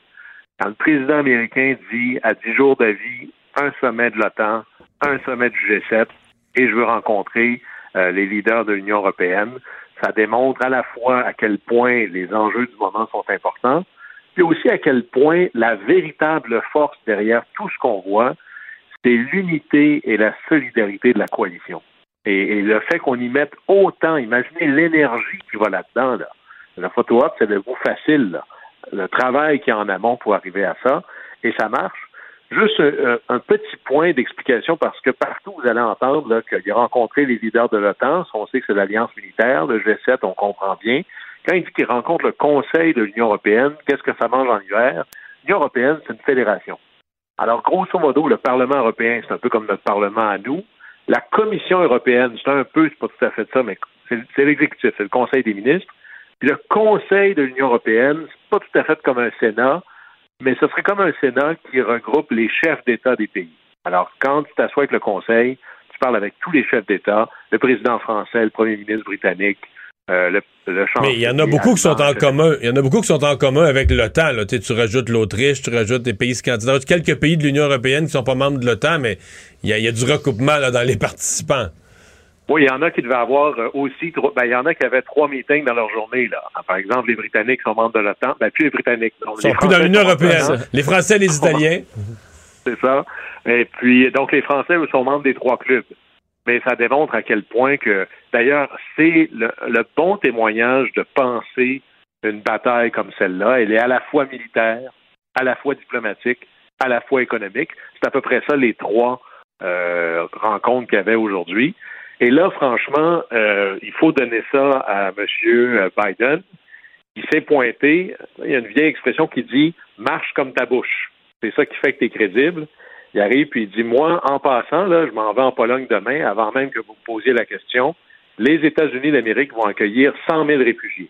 Quand même pas rien. Et en plus, parce qu'on sait qu'on ne pourrait pas faire traverser l'Atlantique à tout ce monde-là, je mets un milliard sur la table pour les pays européens pour les aider à accueillir euh, les réfugiés. On en parlait hier. Varsovie, une ville euh, à peine la taille de Montréal, reçoit depuis le début du conflit 100 000 personnes par jour. Alors, si on les aide pas, ils n'y arriveront pas. Et puis, à travers ça, on sent, de, on sent monter de plus en plus ou se clarifier le positionnement de la ligne rouge. Armes chimiques, d'après moi, l'OTAN va débarquer sur le territoire euh, de l'OTAN pardon, sur le territoire de l'Ukraine. Alors, les choses avancent, les choses bougent. Et je, ceux qui n'ont pas vu passer ça, c'était dans le New York Times ce matin, la première ministre de l'Estonie. Et en Estonie, là, il faut savoir, c'est un pays qui est relativement jeune. Euh, en termes d'organisation gouvernementale, on en parlera. Moi, c'est mes préférés. Mais eux, ils ont vécu, à peu près tout le monde dans leur famille ont, ont vécu des, des abus euh, du système soviétique. Et là, la première ministre de l'Estonie fait une longue lettre dans le journal en disant c'est ici que ça se passe, là, il faut être sérieux. Et franchement, j'aurais pas voulu être le premier ministre canadien en regardant ce que l'Estonie avait à dire, parce qu'écoutez, là, c'est un pays de 1,3 million d'habitants. Alors, c'est à peu c'est plus petit que la ville de Montréal. Ils ont donné 250 millions de dollars en aide, entre autres militaires. Donc, contribution à l'OTAN, c'est 2,3% Ils disent on augmente ça à 2,5 Le Canada, nous, on n'est même pas à 1,4 encore. Ils disent, on- nous, on dépend à 100% de l'énergie russe pour le gaz naturel et on va être le premier à dire il faut réduire notre dépendance aux énergies russes et il faut en faire plus pour les réfugiés. Quand le plus petit pays du groupe en fait proportionnellement beaucoup, beaucoup plus que toi, ça devient un peu gênant d'être assis à la Ouais, puis je peux-tu rajouter quand même euh, qu'ils ont, eux autres, en plus, la menace russe en pleine face. C'est le pays le plus proche des, des grandes villes russes, le pays le plus collé sur la Russie de tous. Euh, ils n'ont pas la chance comme nous de quand même de vivre ça à distance, de, de vivre ça sans avoir une peur à court terme de, que, le, conflit se transporte sur nos terres. Absolument. Pour, pour citer Jean Perron, ils ont, ils ont le nez dans l'enfer du mal. Ils sont vraiment là. Je faisais une lecture dominicale récemment qui parlait d'une nouvelle guerre froide. Dans la logique de Vladimir Poutine, le territoire qui mérite pas d'être un pays, exactement la même rhétorique que l'Ukraine, c'est les pays baltes avec l'Estonie en tête, qui leur donnerait un- un- une ouverture sur la mer Baltique de manière très importante. Alors, dans le, le plan de Poutine, les prochains, c'était les pays baltes avec l'Estonie. Alors, eux, c'est très, très, très réel, mais quand même, encore là, je reviens avec cette idée, le leadership, c'est moi d'abord et moi de manière totale. Alors, c'est un peu ce que l'Estonie, euh, ils sont pas allés se pointer là en disant, moi, je suis le petit qui va m'asseoir dans le trailer en bénéficiant de l'engagement des autres. Ils font leur part et un peu plus. Puis, comme Canadiens, on regarde ça, on se dit, ouais, est-ce qu'on a, est-ce qu'on fait tout ce qu'on peut pour être assis autour de cette table-là? Probablement pas, là. Euh, Guillaume, d'ailleurs, dans les discussions, euh, il y a la possibilité d'envoyer des missiles anti-navires euh, pour protéger, entre autres, Odessa et bon, le, le ravitaillement. Et il faut croire que les Ukrainiens n'ont pas nécessairement besoin de, de, de- de ces missiles-là pour pouvoir s'attaquer à des navires russes, qui a un gros coup d'éclat quand même dans les dernières heures, puisque les Ukrainiens ont revendiqué cette attaque sur un navire russe et ils l'ont fait, ils l'ont complètement détruit, là, un navire d'attaque amphibie. Euh, c'est, bon, il y a des pertes au niveau des Russes, mais pour le symbole, c'est fort aussi. C'est très fort. Évidemment, euh, comme ce sont des bateaux de, de débarquement, ça aide. Il faut savoir que l'U- au sud de l'Ukraine et à l'est, il y a deux mers, la mer d'Azov et la mer Noire. Et c'est génial du côté militaire es du côté russe, parce que c'est essentiellement des superbes autoroutes de débarquement pour alimenter euh, l'invasion. C'est jamais plus fort que tes lignes de ravitaillement. Alors, c'est un, peu là, ce qui permet de débarquer les troupes, le matériel militaire. Alors, le fait que les Ukrainiens disent OK, maintenant, on va faire la même chose que vous avez fait, vous les Russes, quand vous avez bombardé les routes à l'ouest, ben nous, on va bombarder votre capacité de débarquement dans les mers. Ceci étant le, le- type de missile qu'ils ont utilisé, quand ce sont des véhicules de débarquement, ils sont pas très, très loin des côtes non plus. L'ultime menace, ce serait les fameux navires qui sont beaucoup plus loin des côtes, et eux qui sont pas seulement pour transporter des troupes, c'est essentiellement des bases de missiles. Ouais, ils lancent des missiles, c'est ça. Et là, c'est plus costaud. Évidemment, il y a des mesures de protection dans ces navires-là, mais on comprend que à mot couvert, il peut y avoir des missiles. L'OTAN a aussi des sous-marins dans ces deux mers-là, probablement. Mais le- il y a un message ici, puis le message, c'est euh, le conflit, on va aller aux sources de la menace. Et là, si ça devient le- les moyens technologiques et militaires pour pouvoir attaquer un bateau de ce genre-là sont d'un autre ordre. Et on comprend bien que euh, l'œil dans le ciel qui vous regarde tous euh, informe pas l'armée russe, mais il informe l'armée ukrainienne. Alors, euh, du côté russe, ça commence à coûter de plus en plus cher. Puis on voit ce qui est la grande surprise de ce conflit-là, l'extraordinaire vulnérabilité d'une armée que l'on pensait omnipuissante. là. Les Russes qui essaient quoi de, de répliquer par leurs propres sanctions économiques, notamment pour leur vente de, de- de gaz et de pétrole. Oui, et ça, c'est un aspect assez intéressant. Souvent, on oublie à quel point la guerre, elle est d'abord ou elle est toujours économique. L'économie, c'est c'est un bon prisme pour analyser ce qui se passe. Euh, on, le sait. Euh, encore là, je reviens avec l'expression de Mitt Romney. La Russie, c'est une station-service avec des missiles nucléaires. C'est un peu réducteur, mais c'est pas trop loin de la vérité. La Russie, c'est le plus gros producteur de gaz naturel au monde, le troisième producteur de pétrole au monde. C'est le quart du pétrole qui rentre en Europe et c'est 45% de tout le gaz naturel qui rentre en Europe. Alors, grosso modo, imaginez ça, pendant qu'on est en guerre aujourd'hui, l'Union européenne donne, bon an, mal an, à peu près 35 milliards de dollars américains par année à Vladimir Poutine. Par mois, c'est 3 milliards. Et à chaque semaine, c'est 675 millions de dollars que l'Europe, la France, l'Allemagne, les autres donnent à Vladimir Poutine, que lui prend pour attaquer l'Ukraine. Alors, là-dessus, tout le monde se tient un peu, là. C'est ça qui finance Poutine, mais en même temps, c'est ça qui permet à l'Europe de chauffer. Et là, Vladimir Poutine comprend son rapport de force et il vient de dire quelque chose d'assez important. D'abord, l'énergie se négocie essentiellement en euros ou en dollars américains. Il dit, en passant, je vous exige de me payer en roubles. Bon, alors là, il faut que tu convertisses tes euros ou tes dollars américains en roubles. Mais là, la, leçon d'économie, c'est que tu forces les autres à acheter des roubles. Et la loi de l'offre et de la demande, tu crées une demande artificielle pour des roubles, donc ça soutient un peu le rouble, ça l'arrête de s'effondrer, puis ça, ça, ça empêche que l'inflation s'échappe. C'est la base de... Parce que là, présentement, la demande pour le rouble est assez faible à l'échelle mondiale. Oui, il n'y a pas beaucoup de touristes qui disent j'aimerais savoir des roubles pour aller visiter la Russie. Ni d'investisseurs qui, ni d'investisseurs qui disent ça me prendrait des, des roubles pour acheter des, des obligations en Russie. Exactement. Et, là, le problème, c'est que pour empêcher que l'économie s'effondre, pour que les gens, les Russes d'abord, aient confiance dans le rouble, mais ben là, la Banque centrale russe avait mis le taux à 20% Imaginez, là, nous, on se pose des questions si ça monte de 0,4, là, c'est 20% Et le problème que ça crée, ça, c'est une espèce d'hyperinflation. Ça, c'est ce qui pourrait démolir l'économie russe plus vite que n'importe quel missile. Alors, Poutine dit, je vous, je vous oblige à tous à acheter du rouble, ce qui va me permettre, moi, d'éviter l'hyperinflation dans mes terres. Puis en même temps, ça contribue à cette volonté partagée par la Chine, par l'Inde, même par l'Arabie saoudite, de dédollariser l'économie mondiale. C'est-à-dire, pourquoi est-ce qu'il faut que je passe toujours par le dollar américain pour vendre du pétrole? Le vieux rêve chinois, c'est on pourrait-tu faire ça dans d'autres monnaies? Mais c'est aussi une manière de complexifier. Imaginez, vous, vous êtes le responsable de ça, là.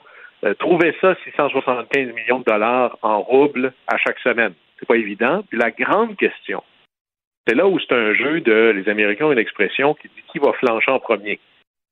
Est-ce que les, Européens vont dire non, non, moi j'ai un contrat, ce contrat-là est en euros ou en dollars, alors il n'est pas question que je fasse ça. Qui va couper en premier? Est-ce que c'est les Européens qui vont arrêter de payer? Ou c'est Vladimir Poutine qui va fermer le robinet? ça, personne ne le sait. Une des suggestions euh, qui d'ailleurs qui avait existé dans le passé il y a très très longtemps, proposé aussi par l'Estonie, c'est soyons honnêtes, on va prendre le pétrole et le gaz russe, mais on va pas lui donner l'argent tout de suite. On va le mettre dans un compte en fidélicommis en disant quand tu sortiras d'Ukraine, tout cet argent-là sera à toi avec les intérêts. Et c'est ça qu'il va falloir se poser comme question. Qu'est-ce qu'on fait? Est-ce qu'on plie? Est-ce qu'on refuse? Est-ce qu'on paye en mettant ça à côté? Et là, qui va flancher en premier? Posez-vous la question, est-ce que vous êtes capable d'être, par exemple, M. Poutine qui dit ben moi je peux endurer de ne pas me faire payer pendant longtemps, ou peut-être plus longtemps que les usines européennes peuvent tourner ou que les Européens peuvent se chauffer? Alors c'est pour ça que la véritable arme anti-Poutine, c'est d'être capable de se libérer euh, la de l'espèce de camisole de force dans laquelle les Européens se sont mis par cupidité, être complètement dépendant à l'énergie russe. Alors là, il faut trouver des manières d'augmenter l'offre qui viennent d'ailleurs. C'est un peu ce qu'on voyait aujourd'hui. Là. Comment est-ce que le Canada et les autres peuvent envoyer plus d'énergie vers l'Europe? Mais surtout, moi, je le vois venir, là, des véritables programmes de rationnement pour réduire la consommation.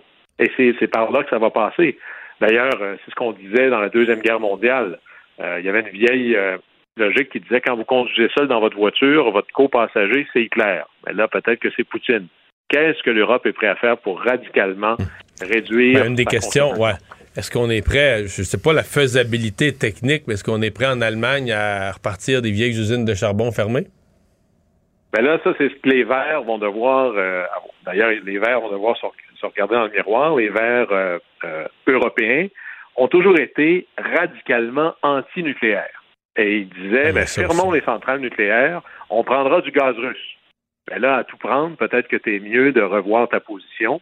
Euh, en France, vous allez voir des centrales produire davantage. Je pense qu'on va réouvrir des centrales nucléaires en Allemagne. Le problème, c'est tu fais pas ça là on-off. Alors, ça va prendre un certain temps, mais c'est fascinant de voir combien un conflit aussi mondialisé que celui-là a des ramifications économiques qui dépassent vastement la Russie et l'Ukraine.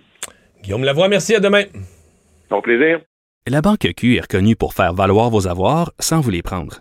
Mais quand vous pensez à votre premier compte bancaire, là, tu sais, dans le temps à l'école, là, vous faisiez vos dépôts avec vos scènes dans la petite enveloppe. là. Hmm, C'était bien beau. Mais avec le temps, à ce vieux compte-là vous a coûté des milliers de dollars en frais, puis vous ne faites pas une scène d'intérêt.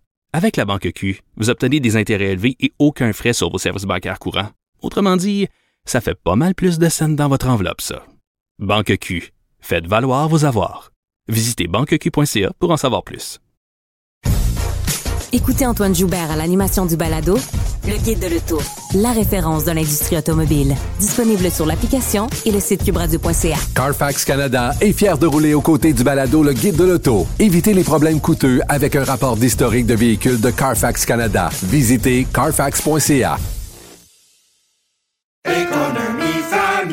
Ici Ricardo. Et Émilie, marchand d'IGA. On a envie de vous inspirer à bien manger. À moins de 5 la portion. Suffit de repérer les produits valeurs sûres et de les cuisiner avec une de nos recettes. Les valeurs sûres, c'est bien pensé, hein? Bien sûr! Détails sur IGA.net.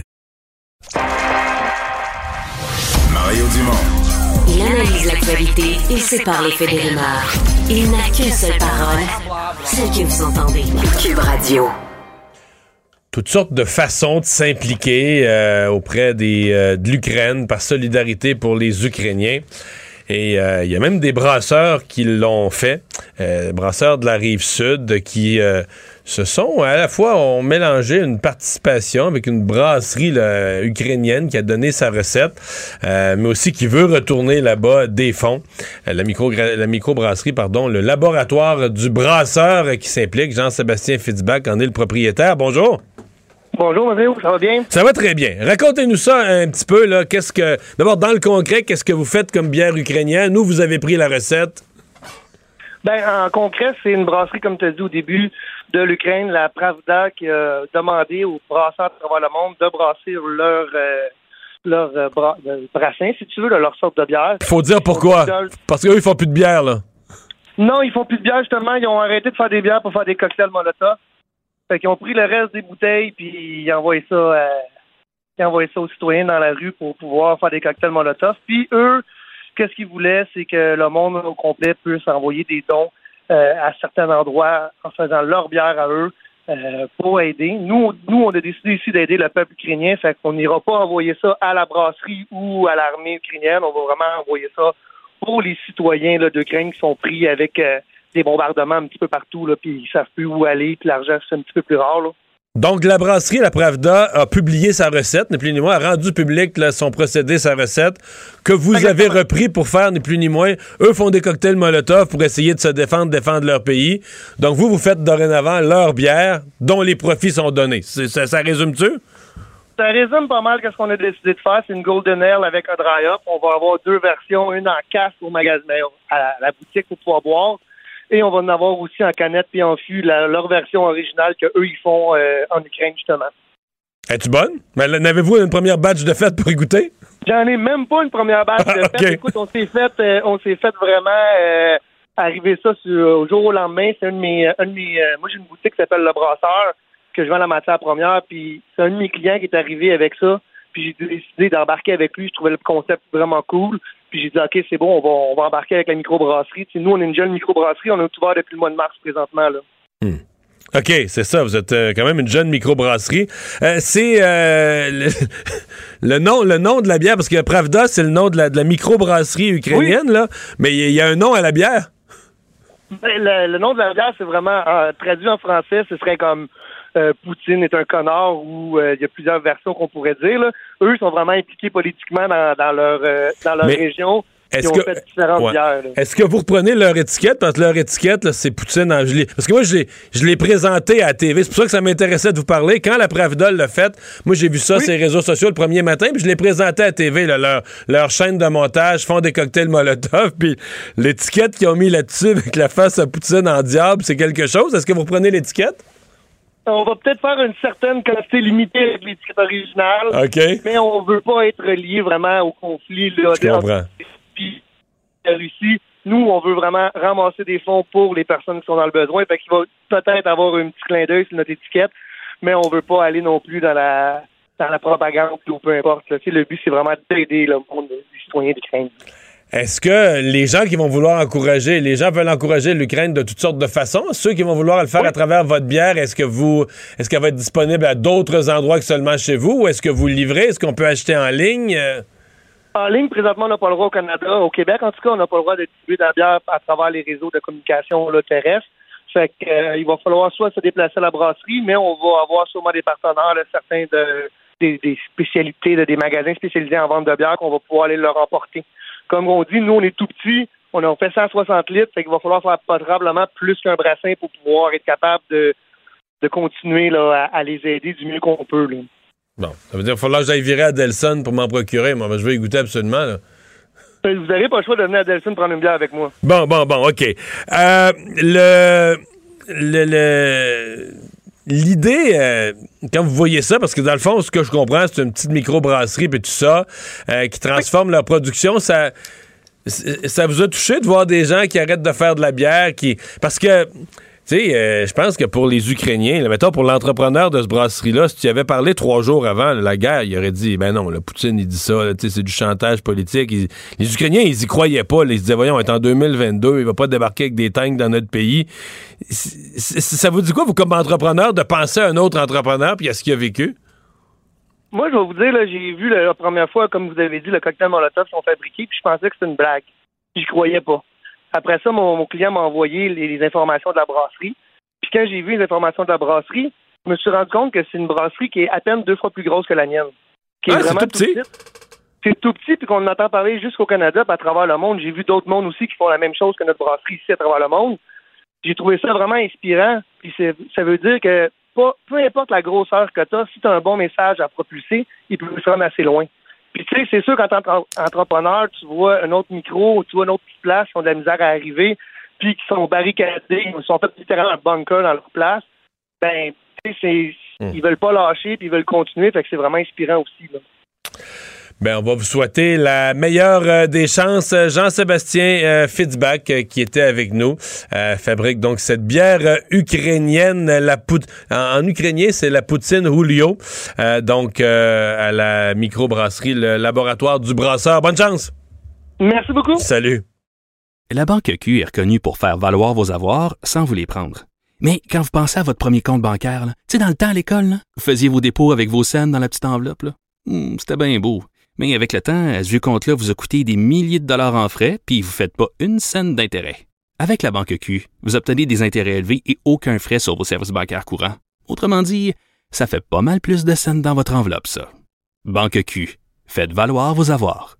Visitez banqueq.ca pour en savoir plus.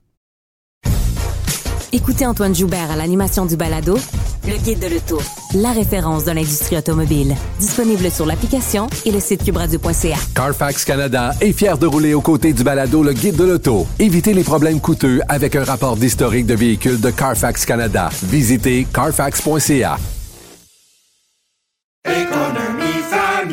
Ici Ricardo. Et Émilie, marchand d'IGA. On a envie de vous inspirer à bien manger. À moins de 5 la portion. Suffit de repérer les produits valeurs sûres et de les cuisiner avec une de nos recettes. Les valeurs sûres, c'est bien pensé, hein? Bien sûr! Détails sur IGA.net. Les vrais enjeux, les vraies questions. Les affaires publiques n'ont plus de secret pour lui. Mario Dumont. Vous avez 24 minutes dans une journée. Tout savoir en 24 minutes. Pour s'informer et comprendre en 24 minutes, ici Mario Dumont, en compagnie de Vincent Dessureau, des studios de Cube Radio, la station d'affaires publique de Québecor. Voici Tout savoir en 24 minutes. Tout savoir en 24 minutes. Alors que ça fait maintenant un mois que les combats font rage en Ukraine, ben aujourd'hui, euh, le front était en grande partie diplomatique, euh, puisque c'était un véritable marathon de rencontres entre euh, plusieurs sommets, l'OTAN, le G7, l'Union européenne, entre autres, où ont participé ben, le premier ministre Justin Trudeau, également le président des États-Unis, Joe Biden. Dans la plupart des, de ces, de ces réunions-là, il y avait également, via visioconférence, le président ukrainien Vladimir Zelensky. Plusieurs choses à retirer de tout ça, en commençant peut-être par euh, le G7 qui, euh, avec l'Union européenne, annonçait différentes sanctions qui impliquent entre autres les réserves d'or de la Russie. On veut éviter que Moscou euh, contourne les mesures d'isolement financière de cette façon-là. Alors, ça fait partie des, bon, de ce qui est ciblé par le G7. Également, on promettait au G7 que Vladimir Poutine allait devoir rendre des comptes, disant nous ne ménagerons pas nos efforts pour que le président et les architectes de ce, et partisans de cette agression, y compris le régime Loukachenko au Bélarus, rendre des comptes. La population russe doit savoir que nous n'avons aucun grief à son égard. C'est le président Poutine, son gouvernement et ses partisans qui sont visés, euh, disant que leur décision euh, ternit l'histoire du peuple Mais ça, russe. euh, peu importe comment ça finit, il me semble clair que Poutine, peut plus dans le meilleur des scénarios pour lui, puis là je parle au point personnel, là, il peut plus sortir de la Russie. Dans le meilleur des scénarios, il garde le pouvoir, il prend sa retraite volontairement, il se réfugie dans ses terres en Russie, mais il est, au, sortir de la guerre, là, il devient un homme recherché pour crimes contre l'humanité, pour crimes de guerre, qui Ce n'est pas réparable. C'est pas Le niveau de réparable. dommage Donc, il fait, Poutine. il fait un voyage n'importe où en Europe. Il arrive à un aéroport en Suisse, au Royaume-Uni, n'importe quel pays. Il est attendu, à mon avis, il est attendu au pied de l'escalier de la- l'avion. il s'en va à la haie. Il s'en va à la haie être jugé pour crime contre l'humanité, crime, euh, crime de guerre. Ça me paraît clair que. C'est ce qu'on ça- comprend. Ça complique les sorties de crise pour euh, Poutine lui-même. Oui. Euh, parce que si lui veut rester au pouvoir, euh, ça, ça- ça- ça sera compliqué là, au niveau international, ça c'est clair. S'ajoute à ça ben, le sommet de l'OTAN où, entre autres, Joe Biden promettait une réponse si la Russie utilise des armes chimiques. T'en parlais hier. Est-ce qu'on veut éventuellement faire une ligne rouge là, de que l'utilisation d'armes chimiques, l'utilisation d'armes nucléaires serait, euh, fait, pourrait amener l'OTAN à réagir davantage? C'est un peu là. On n'est pas vraiment dans une ligne rouge claire parce que euh, Joe Biden disait nous, re- nous répondrons s'il y a recours et la nature de la réponse dépendra de la nature de cette utilisation. Donc, euh, une petite Ben, utilisation, petite sanction, plus grosse, ben là.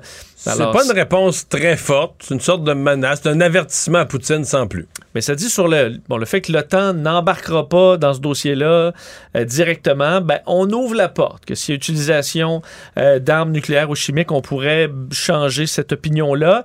Euh, Joe Biden affirmait aussi que l'OTAN était plus uni que jamais, là, disant que Vladimir Poutine misait sur une division de l'OTAN, que au contraire, maintenant, l'Alliance atlantique n'a jamais été plus unie qu'aujourd'hui.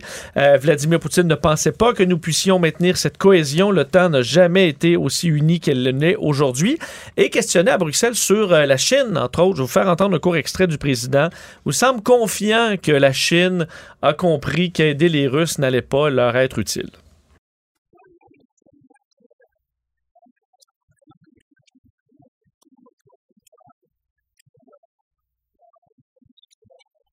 Donc Joe Biden qui dit que la Chine comprend que leur futur euh, économique est davantage avec les pays de l'Ouest qu'avec euh, la Russie. Euh, et l'autre décision... Ben, de- c'était déjà. Je me souviens plus du chiffre, je pense que c'est 20, le- si t'additionnes l'Amérique du Nord et l'Europe, c'est genre 20 fois plus d'échanges commerciaux que la Russie. Mais ça, c'était avec la Russie, qui était pas riche, mais dans, dans une certaine santé économique. Mais là, la Russie, la Russie de demain, la Russie d'après-guerre, là, ça va être un pays raide pauvre. Le seul avantage, c'est d'avoir du gaz... euh, Des ressources. Des ressources. Mais ça, d'après moi, la Chine, peu importe comment ça va finir le conflit, la Chine va se dépêcher à aller aider la Russie dans sa reconstruction pour s'accaparer les ressources, là. À bon marché, à Ouais, dire. eux, ils vont voir l'argent. Ben oui, ben, puis les, et les ressources elles-mêmes, Mm. dire, regarde, il n'y a plus personne qui va acheter ton aluminium. Ah, c'est bien de valeur. Ben oui, ah, ben voilà.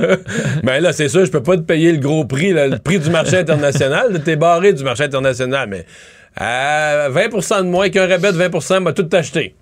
Puis ton blé, puis ton pétrole, puis ton gaz, puis... Ouais, on- ça sera peut-être source de tension dans le futur. Euh, L'OTAN aussi qui euh, annonçait, euh, et ça c'est toujours sur un ton assez sombre, équiper ses forces contre une possible attaque nucléaire, chimique ou biologique, et aussi équiper l'Ukraine. Enfin, on va fournir de l'équipement de protection contre ces différentes menaces, sans détailler exactement cette aide-là. Mais on pourrait, on dit, pourrait s'agir de détection, de l'équipement de protection, du soutien médical, de la formation aussi à la contamination, à la gestion de crise, et toutes les forces déployées sur le flanc oriental vont être équipés davantage face à ces euh, menaces. Euh, on dit également les États-Unis ont entamé des consultations pour fournir des missiles anti-navires à l'Ukraine.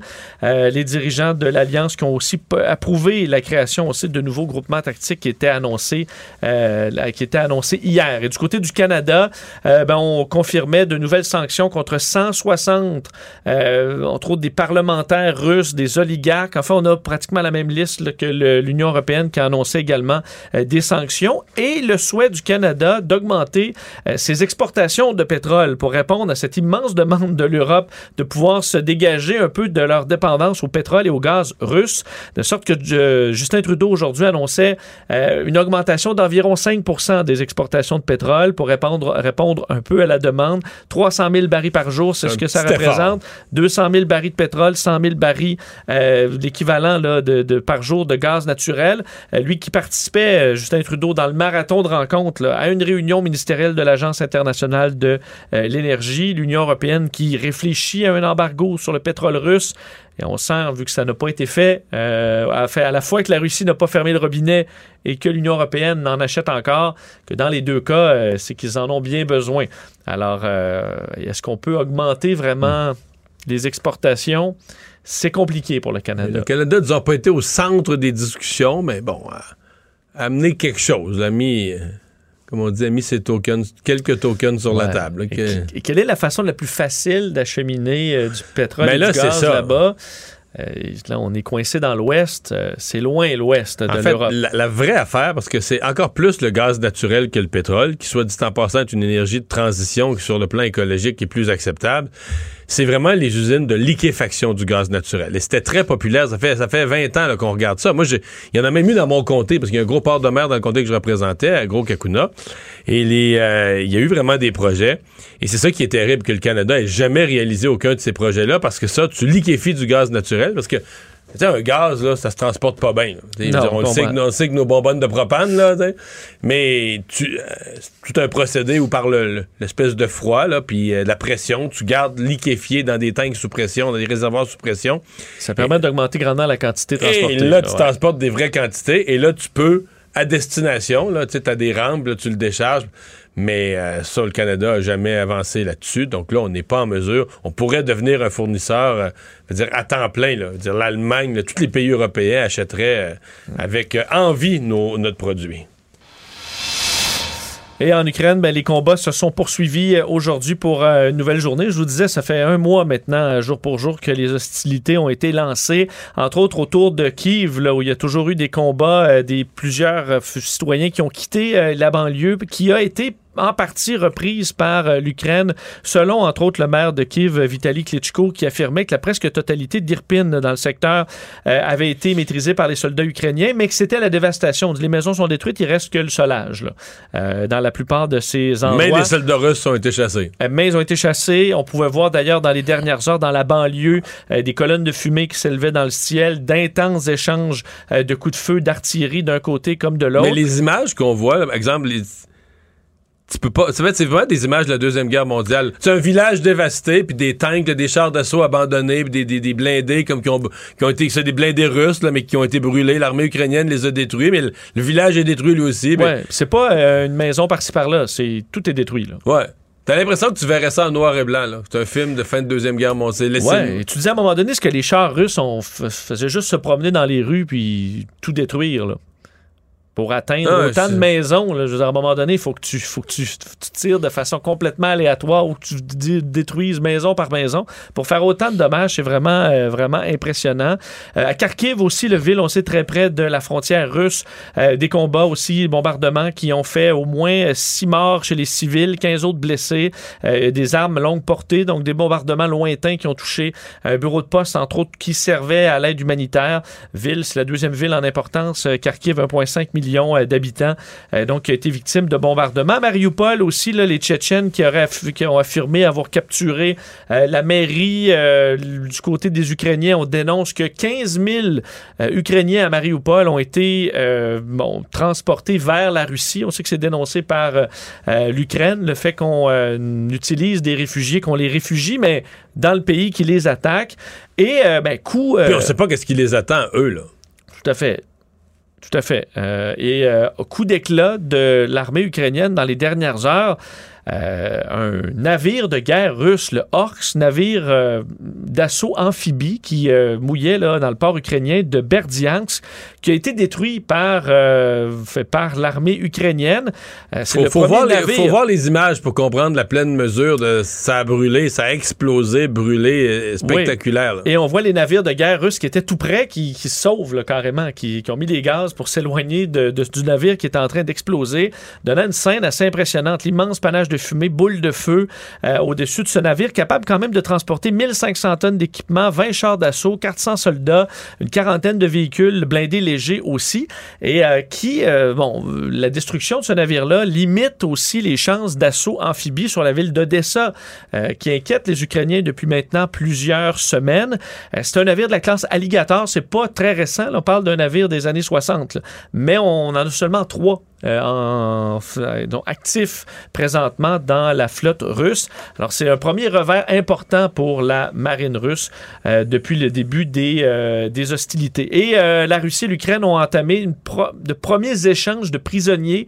On n'avait pas vu ça non plus depuis le début du conflit. Échange de 10 euh, occupants capturés qu'on a échangé contre 10 militaires. En fait, on parle de, euh, en- de, de- bon, en gros, 10 militaires d'un côté, 10 militaires de l'autre, et des marins civils russes échangés contre des marins civils capturés par les Russes.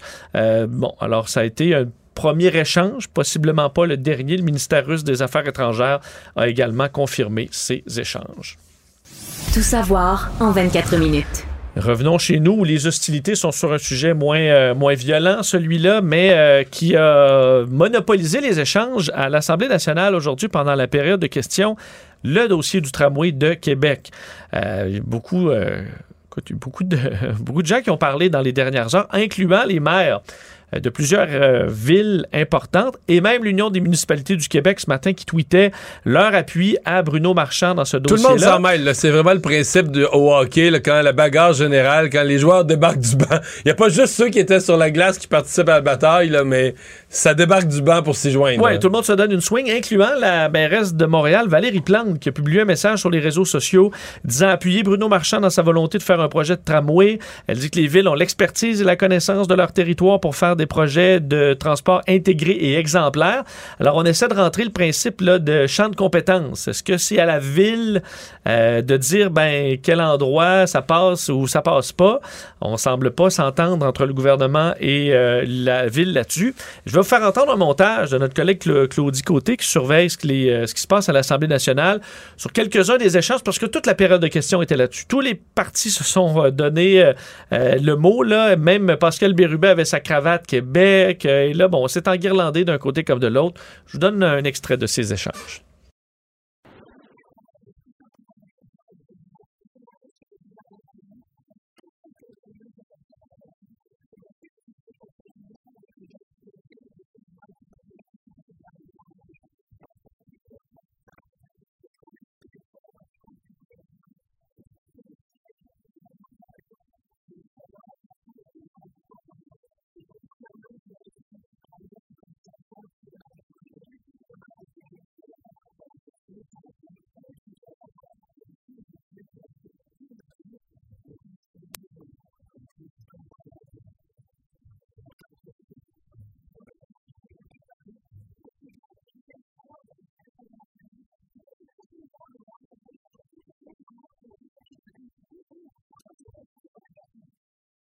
Bon. Mais là, les gens, tu sais que les gens des villes de banlieue, j'ai vu les gens de Bellechasse, sont furieux là, qu'on les, les traite comme ça, comme s'ils sont des moins que rien, puis sont furieux contre le maire de Québec. Je te le dis. Ouais, là, la foire est pognée. La foire est pognée. Euh, c'est. Écoute, euh, si, si on tire deux, trois conclusions. D'abord, c'est certainement pas habile pour le gouvernement de se mettre le monde municipal à dos avec des élections. En fait, c'est quasiment dans le grand livre de ce qu'il faut pas faire une année électorale, là, c'est se mettre le monde municipal à dos. Et là, c'est plus juste le maire de Québec, c'est la mairesse de Montréal, mais c'est l'UMQ. Donc, c'est, l'ensemble du monde municipal qui part avec l'idée que la CAQ euh, collabore pas, puis travaille mal, puis qui... Mais si c'était donné le mandat cette semaine d'avoir l'air anti-tramway, euh, ça a marché. Bon. Mais ça, avoir l'air anti-tramway, Vincent, c'est qu'il y a quelque chose de profond dans ce que tu dis, parce que normalement, si t'as l'air contre les projets, c'est pas bon, là. Un gouvernement, doit- tu dois vouloir être pour tous les projets. Sauf si tu penses qu'un projet a bien du plomb dans l'aile. Si tu penses qu'un projet est impopulaire, est impopulaire, de moins en moins populaire, en perte de vitesse, et là, euh, c'est peut-être ça le problème au fond. C'est que les gens de la CAQ se disent, euh, là, Éric Duhem est en train de nous enlever tout le vote de ceux qui sont contre le tramway ou déçus du tramway ou plus certains du tramway, est-ce que ça vaut de la peine de Ouais, parce qu'en campagne, tout ça, veut dire, là, tous les partis s'entendent pour dépenser euh, sur un projet ridicule. Là, il peut embarquer tous les partis là-dedans. là. Ouais. Et là, la CAQ vient de s'enlever de ça. Oui. Mais ils sont quand même pour un certain tramway, un projet bonifié, mais ils disent pas beaucoup ce qu'ils veulent faire. Puis en même temps, ben, juste pour rendre l'affaire plus compliquée, c'est qu'on sait tous que le maire marchand, bon, oui, il veut son tramway, mais il veut plus que ça. Il veut se défaire d'un appui au réseau de transport de Québec. Parce que le réseau de transport, ça inclut le tramway, qui se continue dans un vers Lévis, dans un tunnel, tunnel qui est, qui est pas juste du transport en commun, qui a aussi des voies de circulation, le tunnel Québec-Lévis. Et je pense que le maire euh, Marchand, à terme, il veut être contre. Et là, il peut pas le dire. Parce que là, le gouvernement serait trop furieux, puis il donnerait plus son tramway. Mais là, le gouvernement le voit venir. Le gouvernement c'est de la CAQ se dit, ce vlimeux-là, il veut nous faire signer tous les documents, tous les engagements, tous les décrets, tout finaliser son tramway. Puis la journée qu'il va avoir toutes ces garanties, il va se revirer de bord, il va dire Ouais, là, j'ai regardé tous les documents pour Le le, tunnel, ça n'a pas de bon sens. C'est ça. J'ai bien étudié le tunnel, puis là, finalement. Et ça, euh, je veux Ouais. dire, euh, je pense que la CAQ, ils le voient venir, là. Fait qu'ils vont pas y donner. C'est pas mal, pas mal, pas mal, pas mal compliqué, euh, puis c'est. euh, ben, moi, je continue de penser qu'une grosse ville comme Québec, parce que moi, moi je considère que Québec, c'est une grosse ville. C'est pour ça que je, je pense que les deux projets, c'est pas, fou qu'ils se réalisent. Ville congestionnée. Ouais, ouais, une ville congestionnée, puis c'est une ville, moi, dans ma tête, en 2050, 60, 70, là, c'est une agglomération d'un million d'habitants. Puis une agglomération d'un million d'habitants, ça doit avoir du transport en commun. Ça doit avoir un axe routier qui fait le tour, être, être encerclé. Donc là, là, c'est là que le tunnel arrive. Puis ça doit être relié à l'autre grande ville par trois voies. Donc la 20 à trois voies. Moi, c'est comme ça que je vois l'avenir de Québec. La 20 à trois voies pour une ville de 2 millions comme Montréal, que tu relis une ville d'un million. Regarde en Europe, regarde aux États-Unis, ça n'a pas un petit deux voies tout croche comme la 20. C'est un trois voies. La troisième, les camions n'ont pas le droit d'y aller. Donc tu as une voie que les camions, une voie de dépassement de plus, où les camions peuvent jamais, ont pas le droit de jamais, jamais de mettre Le une roue. vendredi soir à la Québec, ça prend pas trois heures et demie. là, Parce parce que- que t'es pogné. là. Ben oui, ben oui, absolument. Puis, euh, non, mais ça, moi, c'est ma vision. Puis là, quand on. Quand on voit une chicane comme celle-là, là, on se dit, ouais, là, la politique est pognée solide là-dedans. Comment, comment vont- ils vont démêler les fils de ça? Est-ce que M. Legault va devoir rencontrer Bruno Marchand, enterrer la hache de guerre? Peut-être ça va finir comme ça. euh, J'entendais Éric Duhem qui parlait de la 800, là, parce qu'il y en a des anti-tramways vont aussi dire, ah ben, il y a le réseau d'autobus. Je je viens de Québec, là, la 800, t'as pas le goût de prendre la 800 pour t'en- aller à Beauport. là. Je te l'apprends quand t'es à Sainte-Foy. T'en as pour une heure et quart. là. Euh, D'arrêter aux 5 secondes. Excuse-moi, mais l'autobus, là, je trouve ça très bien à Cuba, là. Ouais. Mais tu sais, c'est- pas. c'est- Ben, pour te rendre ou dans, dans des petites villes. Ou ouais. dans des petites villes. À Trois-Rivières, à Sherbrooke, dans des villes plus petites, l'autobus, ça fait un job. Mais une ville importante, ça prend un transport en commun avec une- des, vrais, des vraies voies dédiées, là, pas un autobus, là, tu sais. Bon, à suivre. Dossier très important au plus haut tribunal du pays euh, aujourd'hui à la Cour suprême où on entend euh, donc l'une des causes les plus attendues euh, de, de l'année ou même de son histoire, l'audience concernant la sentence qui devrait être infligée à l'auteur de l'attentat de la mosquée de Québec, Alexandre Bissonnette, mais qui est dans le cadre, oui, il y a la peine d'Alexandre Bissonnette, mais c'est tout le principe des peines données à des meurtriers multiples. Est-ce qu'on doit multiplier? On comprend qu'on offre prison à vie avec libération conditionnelle avant, sans libération conditionnelle avant 25 ans. Ça, Euh, c'était le maximum jusqu'en Jusqu'en 2011. 2011, c'est ça. Et là, on s'est dit. Puis que euh, t'aies commis un meurtre ou 10 meurtres, c'est 25 ans. c'est 25 ans. Mais t'as on avait dit t'as à l'époque, libération. on veut mettre fin aux peines à rabais dans le cas des meurtres multiples. C'est ce que le, terme qu'avait utilisé le gouvernement à l'époque. De sorte que là, on peut euh, mettre des 25 ans additionnés. Mais ce que ça a donné, c'est que des juges ont euh, varié beaucoup les peines. là, parce qu'entre autres, euh, on a Justin Bourque là, qui a tué trois policiers de la GRC à Moncton en 2014. Lui, c'est 75 ans de prison. Trois policiers, trois meurtres, 75 ans. Tandis que Bruce McArthur, qui a eu d'ailleurs sa, sa- sa sentence là, en, en même temps que, euh, que Alexandre Bissonnette, ben lui, ça a été 25 ans, mais il a fait 8 meurtres. Euh, donc, c'est inégal. Et dans le cas de, de Alexandre Bissonnette, ben, on n'est même pas dans les multiples. Parce que on a- le, le juge a dit, la, la loi, je trouve qu'elle est mal faite. Cette affaire de multiple de 25, ça n'a pas d'allure. Il a fait 40 ans. Le juge Huot avait dit c'est inconstitutionnel, c'est 40 ans. Mais moi, ch- dans tout ça, là, je vais te dire, celui qui m'a convaincu, même si je comprends qu'il il a étiré la loi, il a fait ce que la loi ne permettait pas dans son jugement, mais c'est lui qui a raison. Moi, je pense que c'est lui qui a raison. Le gouvernement a pas avait une bonne intention de dire wow, wow, wow, là, si t'arrives, là, puis tu, tu tires sur des gens, tu tues six pères de famille, ben, c'est plus grave qu'un. ça doit se revoir, se ressentir dans la sentence. Ça doit se ressentir dans la sentence. Donc, le 25 ans, tu peux l'étirer. Mais je comprends que si tu comptes en multiple de 25 ans, ouais, là, 25, 50, 75, là, tu parles de la vie d'un être humain. Là. Puis, euh, la, Charte des droits au Canada dit clairement tu t'as pas droit à la peine de mort, puis t'as pas droit à son équivalent non plus, ce qu'on appelle une peine cruelle. Toutes les peines qui t'assurent que tu vas mourir en prison, que t'as aucune chance de sortie, on dit pas admissible au Canada. OK. Fait que le entre-deux, c'est de dire, ah, OK, 25. Mais là, si t'as commis plusieurs meurtres, ben là, euh, il peut t'ajouter des tranches de 5 ou des tranches. Fait que moi, je trouvais que le juge. Mais là, probablement pour arriver à ça, le chemin, c'est que la Cour suprême dirait, ben, on invalide la loi Harper. Elle est pas bonne. Puis il faudrait faire une autre loi. Puis là, ben, pas, c'est pas Justin Trudeau qui va la faire. Là. Justin Trudeau, les peines plus sévères, là, euh, il est pas, là-dedans, pantoute, pantoute, pantoute, là. Fait que. Euh, parce qu'aujourd'hui, au premier jour de ces euh, discussions, Richard Wagner, le juge en chef, qui a posé quand même des questions assez pointues au directeur des poursuites criminelles et pénales, le procureur dans ce dossier-là, François Godin, disant, euh, selon votre argument, maître, ce monsieur-là ne sortira jamais de prison. Et en gros, c'est une peine de mort, selon lui. Euh, ce qu'a répliqué maître Godin en disant que c'était, fait que dans son cas, dans un dossier comme Alexandre Bissonnette, la réinsertion, la réhabilitation, ça devrait être secondaire comme objectif. Et ça, le juge Wagner a répliqué en disant que c'est un peu court comme argument. Alors, on voit que c'est des discussions assez animées euh, à ce premier jour et ça va durer assez longtemps. là. Mais un c'est une, vraie question, une vraie question philosophique. Là. Tu sais, si t'as vendu de la drogue à 19 ans, je comprends qu'on est préoccupé par ta réhabilitation, de dire, ben regarde, il y a pas qu'un de monde qui ont fait ça, puis qui sont venus dans le droit chemin, puis à 25 ans, ils ont un métier, puis ils travaillent, puis ils contribuent, ils payent leurs impôts à la société, puis ils vont retourner plus en prison, puis ils font plus de troubles. Mais je veux dire, si t'as tué plusieurs personnes, est-ce que l'obsession et la priorité, c'est ta réhabilitation ou c'est la punition qui devient dans ces cas-là?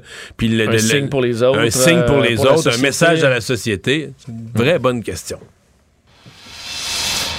Revenons sur cette explosion hier euh, dans un centre de valorisation alimentaire à Sherbrooke. Euh, On parlait de blessés hier, hein, mais que Ouais, on hier, craignait un pas pour on leur disait, vie. on craignait pas pour leur vie, mais c'est Euh, mais blessé, blessé grave. Hein? Ouais, des blessures très graves, alors qu'on a co- connu aujourd'hui l'identité euh, de deux de ses victimes, Olivier Jean, qui était connu dans le secteur pour euh, son entreprise, le gars du lac, euh, qui lui et son euh, partenaire d'affaires, Stéphane Gagnon. Donc, les deux ont été blessés gravement lors de l'explosion hier. Euh, les deux sont hors de danger, mais euh, encore là, là, on parle de blessures très graves dans un euh, message publié par euh, l'entreprise sur les réseaux sociaux disant Nous sommes inondés de messages dans les dernières heures. Nous tenons à vous mettre au parfum des dernières nouvelles concernant l'état de santé d'Olivier Jean.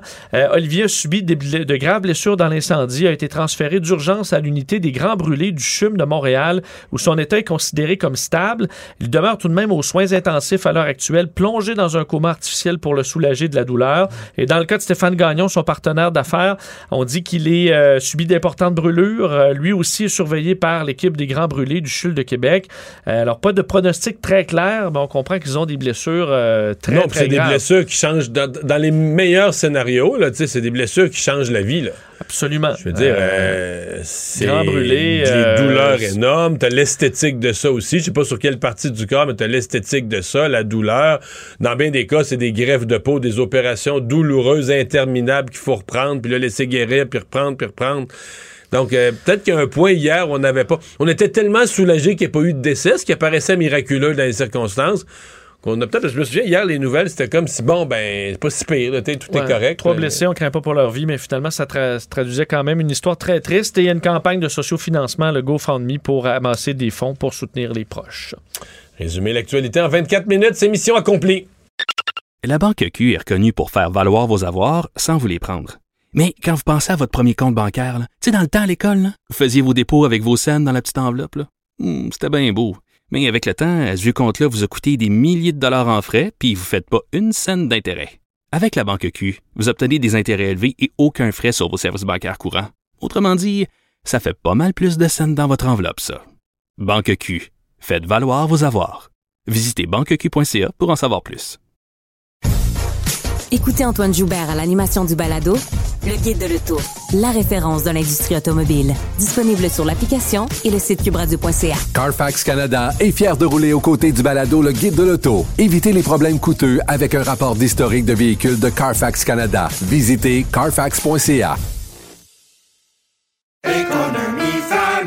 Ici Ricardo. Et Émilie, marchand d'IGA. On a envie de vous inspirer à bien manger. À moins de 5 la portion. Suffit de repérer les produits valeurs sûres et de les cuisiner avec une de nos recettes. Les valeurs sûres, c'est bien pensé, hein? Bien sûr! Détails sur IGA.net. Mario Dumont. Joignez-vous à la discussion. Appelez ou textez le 187 Cube Radio 1877 827 2346.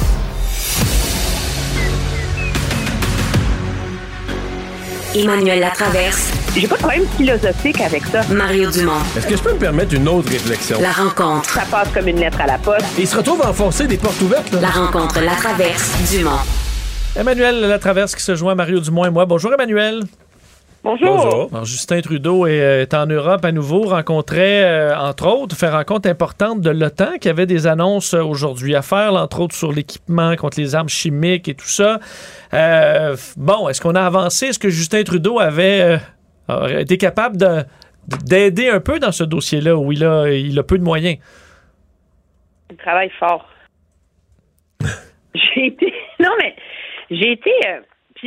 J'aime pas se casser du sucre sur son dos tout le temps, mais ça me ça m'a fasciné. Euh, Emmanuel Macron est sorti de cette rencontre-là, puis, c'est la rencontre, il y avait l'OTAN, puis il y avait le, le G7 après, puis Emmanuel Macron il est sorti avec une liste très, très claire, là, allouer des réfugiés, solidarité énergétique, et il a dit lui-même qu'on va discuter du rôle du Canada et des et que le Canada et les États-Unis peuvent jouer pour augmenter leur production à cause de leurs hydrocarbures. OK, Trudeau va nous parler de ça.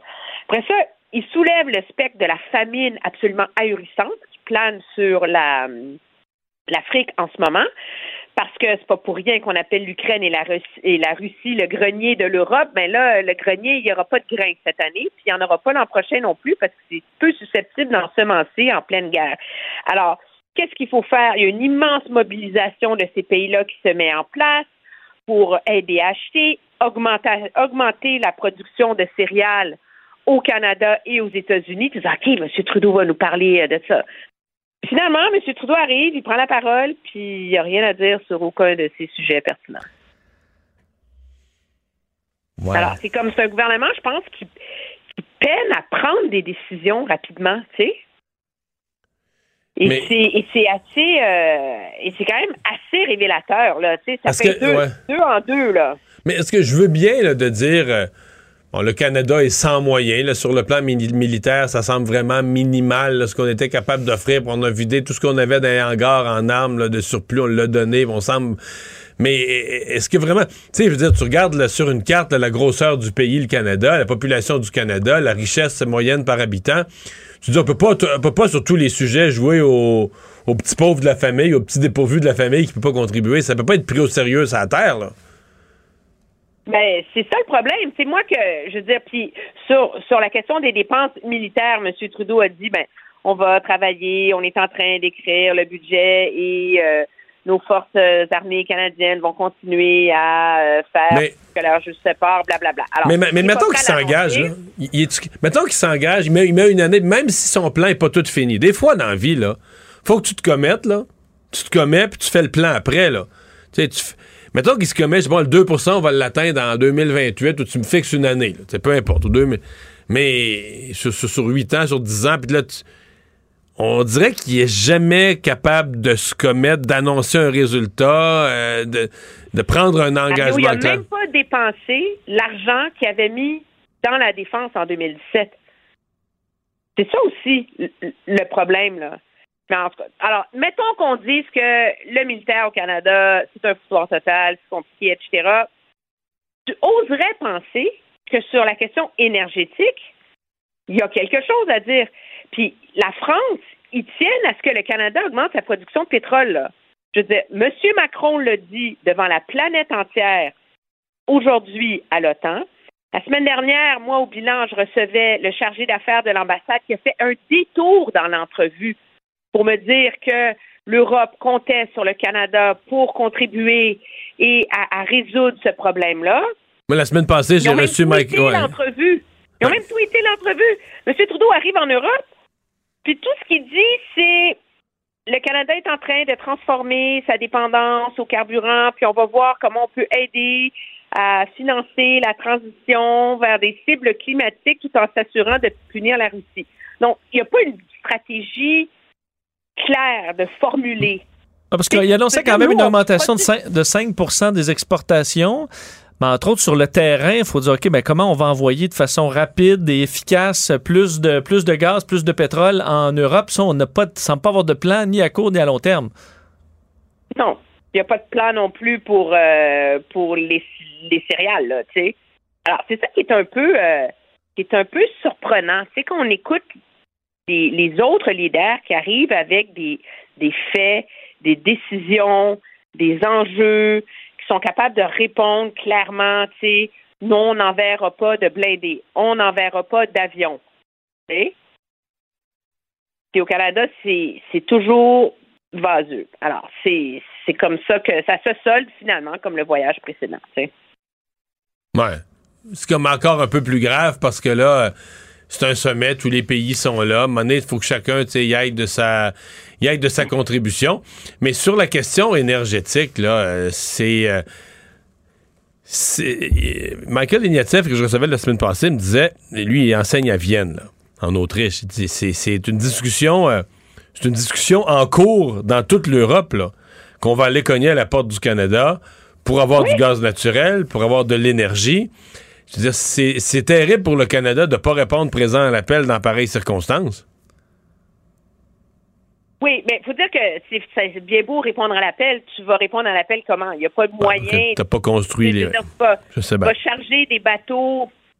Je veux dire, Keystone Excel va pas être construit. Tu aurais envoyé du pétrole dans le golfe du Mexique, tu l'aurais exporté par là-bas. Euh, on a l'obsession euh, du d'antipipeline au Québec, donc il n'y en a pas. Mais le signal, par exemple, que pourrait, qu'aurait pu envoyer son gouvernement, c'est d'approuver un, un gisement pétrolier au large de Terre-Neuve, baie du Nord, euh, qui ne sera pas en ligne demain matin, mais qui va être en ligne dans quelques années. Mais là, il s'est Euh, engagé à pas. J'ai pas rêvé à ça, là. Pendant la guerre, il y, a, il y a quelques jours, ils se sont engagés à pas le faire, non? Ils ont reporté la décision de 40 Ah, jours. ouais, ah, ouais, ouais, ouais, ouais. Mais, mais parlant de report de décision, euh, Emmanuel et Mario, parce que dans là, surtout que Justin Trudeau euh, devrait être là jusqu'en 2025, des dépenses militaires, là, il aura à en faire. Euh, L'armée américaine, l'armée canadienne est, euh, est en manque d'avions, est en manque de bateaux. On sait là, le dossier des avions de chasse traîne en longueur. Euh, dans la mesure où il, il- il va avoir à dépenser de toute façon, euh, il n'est pas capable de devancer certaines annonces et certaines dépenses, comme l'a fait, entre autres, l'Allemagne, en disant, bon, on va acheter des F-35, c'est fait, on euh, donne deal, on y va. Euh, Justin Trudeau semble pas aller là- là-dedans. Non, parce que au- au- un des gros problèmes avec l'approvisionnement au Canada, c'est que ça devient très politisé parce qu'il faut qu'il y ait des contrats de retombées locales. Il faut que chaque région du pays ait son, son petit bout de nanane, là, de nouveaux d'emplois, d'industrie locale. Alors, je peux pas, je peux pas comme aller chez Lockheed Martin puis commander euh, 40 F-35, là, tu sais. Non, nous, nous, au Canada, on va pas on va pas l'acheter à l'extérieur. Tu peux pas aller en Suède puis commander euh, leurs avions de chasse là, sont déjà prêts, puis toi tu mets tes systèmes dedans là. Nous, faut toujours concevoir des trucs pour que finalement une partie de l'avion qui soit faite au Canada, puis que ça crée des emplois. Fait que ça, ça complique la patente là. Puis c'est ça qui fait que finalement, on n'est jamais capable d'arriver avec une, une, une réaction rapide euh, face à ça. Puis d'ailleurs, le gouvernement Trudeau l'a rejeté, le F-35. Je veux dire, on avait relancé, ouais, avait recommencé les, euh, les, les, les, Non, les- mais- les études. On, on met pas l'argent dans le militaire, puis quand on le mettrait, l'argent, on est pas on est tellement euh, pogné dans nos lacets qu'on n'est pas capable de faire des achats. là. Chaque achat des hélicoptères, ça fait ça fait 30 ans que c'est comme ça. Chaque achat militaire, là, c'est des discussions épiques, des réflexions. On change d'idée, on annule le contrat, on signe un contrat, on annule le contrat. C'est Hmm. Ça semble d'une complexité Euh, terrible. Parlons justement d'un contrat qui est Oui. compliqué. C'est le dossier du tramway de Québec. Hier, la chicane a pogné et ma foi, ça s'est poursuivi aujourd'hui. La période de questions, là, c'était, c'était que ça. Là, hein. Tous les partis euh, euh, se chicanaient avec M. Legault. Là, c'est les maires qui embarquent. Euh, c'est, c'est pas un dossier simple. Euh, non, puis c'est très maladroit du gouvernement Legault, la façon dont ils ont mené ça. Là. On peut avoir un débat là, sur si on aime le projet du tramway ou pas, ou je sais pas quoi, là. mais il a réussi à se mettre à dos les maires du Québec. Ce qui est la pire chose, faire, la là. pire chose pour une année électorale. Dans le livre de, de campagne électorale, c'était à la page 1, là. Mais, mais t'as pas les élus municipaux à dos, là. Il, il, il est pas en train de scraper le chignon contre le maire de Québec. Il a réussi à se mettre à dos tous les maires. Et moi, je ne comprends pas. Je veux dire, de, de deux choses l'une. Soit Éric Kerr et François Bonnardel ont dérapé hier. C'est pas dans les habitudes de François Bonnardel de déraper de, la- de cette façon-là. Ou il y avait un OK pour un, dé- un dérapage.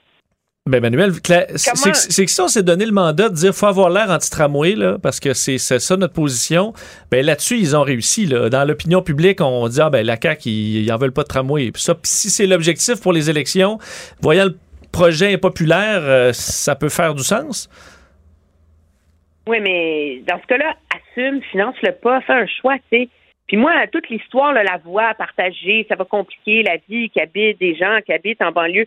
Vraiment, la voie partagée, là, c'est un des scénarios dans les cartons depuis le mois de juin dernier. Il y a quelqu'un qui s'est réveillé lundi matin et qui a dit Oh boy, c'est un problème? Je veux dire, numéro un. Numéro deux, tu peux te casser du sucre sur le dos d'Ottawa tant que tu veux, en train de dire Ottawa, ça nous prend l'argent, votre engagement, gna, gna. Ottawa, ils vont pas écrire une lettre en disant qu'ils vont payer les coûts. Premièrement, s'ils n'ont pas reçu la, demande de payer les coûts, que Ottawa n'a pas reçu. Alors, on, fait de la petite politique sur le dos de ce, projet-là. Et c'est très maladisé, surtout pour un premier ministre qui s'est déchiré la chemise cette semaine. On en parlait hier sur Ah, Ottawa va pas venir se mêler de nos juridictions, etc. Puis là, tout d'un coup, on vient se mêler du tracé du tramway. Mais euh, je pense que Karine Gagnon, ce matin, dans son texte, c'est pas loin de la réalité. C'est que l'intervention de cette semaine visait à montrer que la CAQ là, sont critiques dans le dossier du tramway. Là, ce sont pas, ils sont pas euh, aveuglément pour le tramway. là. Ils ont des réserves pour essayer d'arrêter euh, la progression d'Éric Duhem, mais quelque part, c'est qu'ils ont agi comme des poules pas de tête parce qu'ils sont paniqués par Éric Duhem. là. Parce que ça semblait pas quelque chose de bien planifié, bien coordonné. Sais, un virage bien fait, là. Ça avait plus l'air d'un gros dérapage. Finalement, en dérapant, ben, une, fois que t'es- une fois que ton auto est parti en dérapant, là, tu sais plus ce que t'arraches, des boîtes à mal. Et là, ils ont, arraché l'Union des municipalités, la mairesse de Montréal qui rentre dans la, qui rentre dans bagarre. Et là, ils sont, euh, ils sont pris avec un problème qui est devenu bien plus gros que juste le tramway de Québec. Oui, puis ça, ça a comme un peu ruiné leur semaine, là, parce qu'on parle pas de comment ils sont un gouvernement responsable qui a déposé un bon budget, puis blabla, qui va donner de l'argent aux gens. On parle d'Éric Kerr qui insulte la maire de Québec. C'est très, très mal avisé et, ça me. C'est un gouvernement qui est tellement relativement discipliné dans ses communications. C'est, je, je souscris à ta thèse de la panique. Ils sont systématiquement pas sur leur X en ce moment. Mais, Et euh, c'est- et c'est des semaines parlementaires de gaspiller les unes après les autres. Là. Mais quand tu parles du 500 dollars qu'ils ont donné dans le budget, donc, de toute façon, ça n'existe plus vraiment, ça. La, la plupart des gens vont le redonner des œuvres de charité. Quoi? oui, t'as vu ça. Pourquoi tu ris? Ben, oui, moi aussi, j'ai j'ai hâte de voir euh, cette histoire, comme quoi plein de Québécois vont euh, refuser Ben, leurs moi, je 500 dollars ou le donner. Moi, j'y croirais si les gens recevaient un chèque. À partir du moment où c'est un crédit d'impôt, donc tu ne reçois pas de l'argent, tu sais, tu vas juste en payer moins à l'État. Là, je suis pas sûre que les gens vont dire c'est dans le chèque de 5, tu je vais écrire un chèque de plus parce que j'ai sauvé de l'argent à Revenu Québec. J'ai des doutes. Merci, Emmanuel. À demain. Au revoir.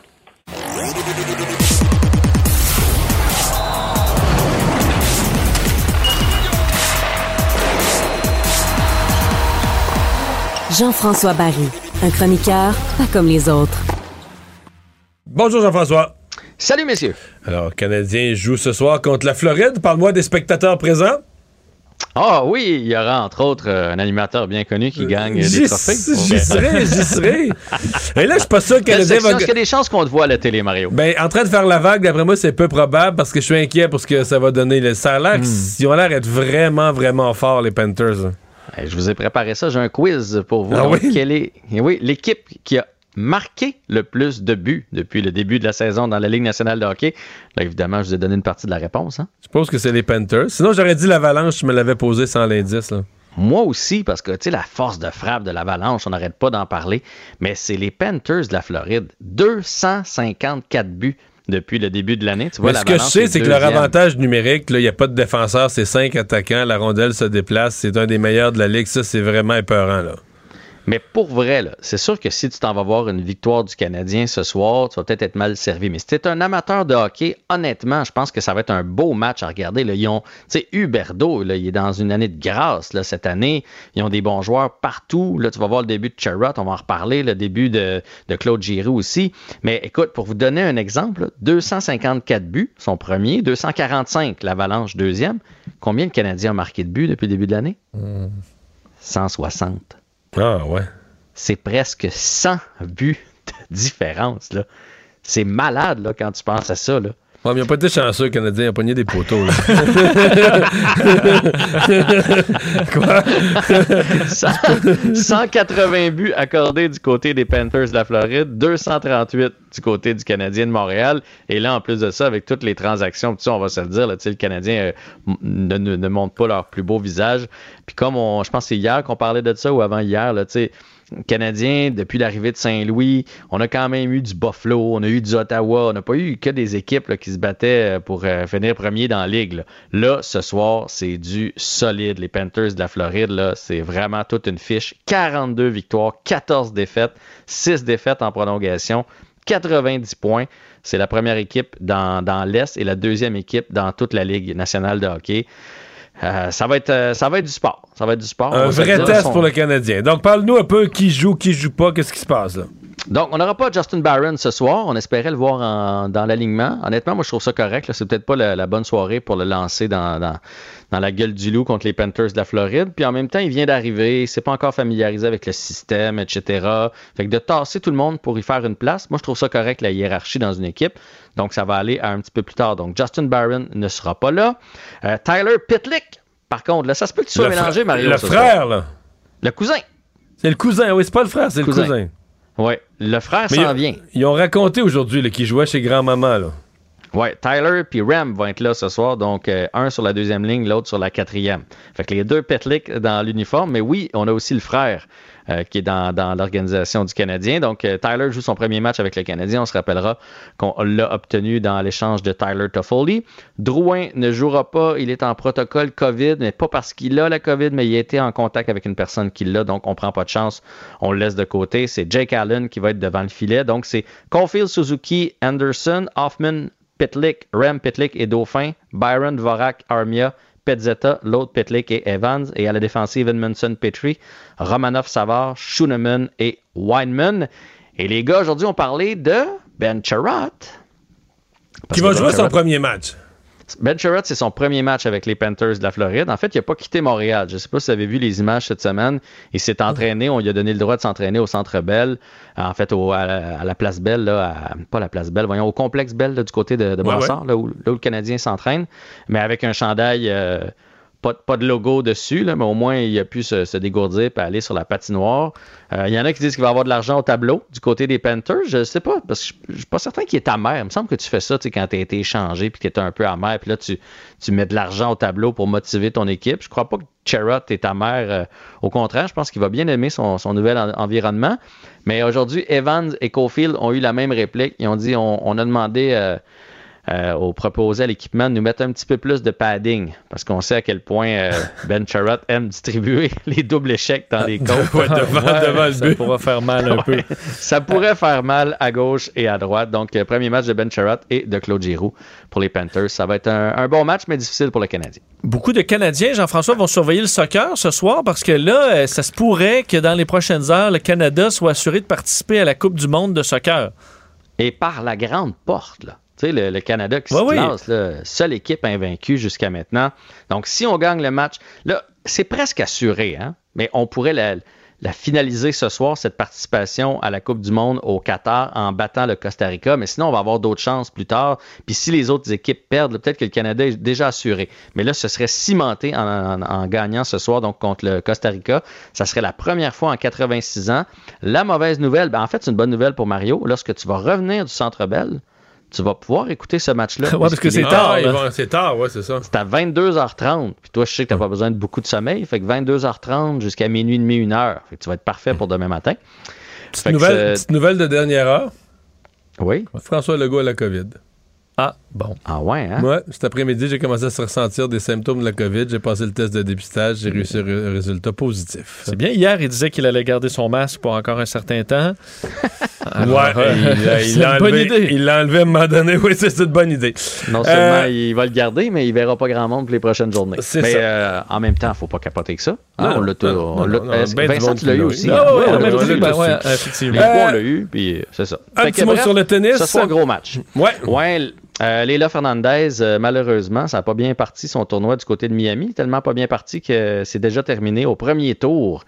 Euh, on se souviendra que Leila Fernandez est 22e tête euh, de série et elle a perdu contre la 74e tête, une tchèque du nom de Carolina Muchova, 6-4 et 7-6. Alors, tournoi terminé pour Fernandez. Et parle-moi de Jonathan Taze qui quoi, critique les Hawks? Son Ouais. équipe avec qui il a eu euh, du succès, des coupes. Ouais, ça sent la fin d'un beau mariage pour Jonathan Taves et euh, les Blackhawks de Chicago. On le sait, ça a été le capitaine de l'équipe depuis qu'il a, a 20 ans. depuis qu'il est arrivé dans la Ligue nationale, on lui a donné le C. Il est allé chercher des, des Coupes Stanley avec euh, Patrick Kane dans le passé, etc.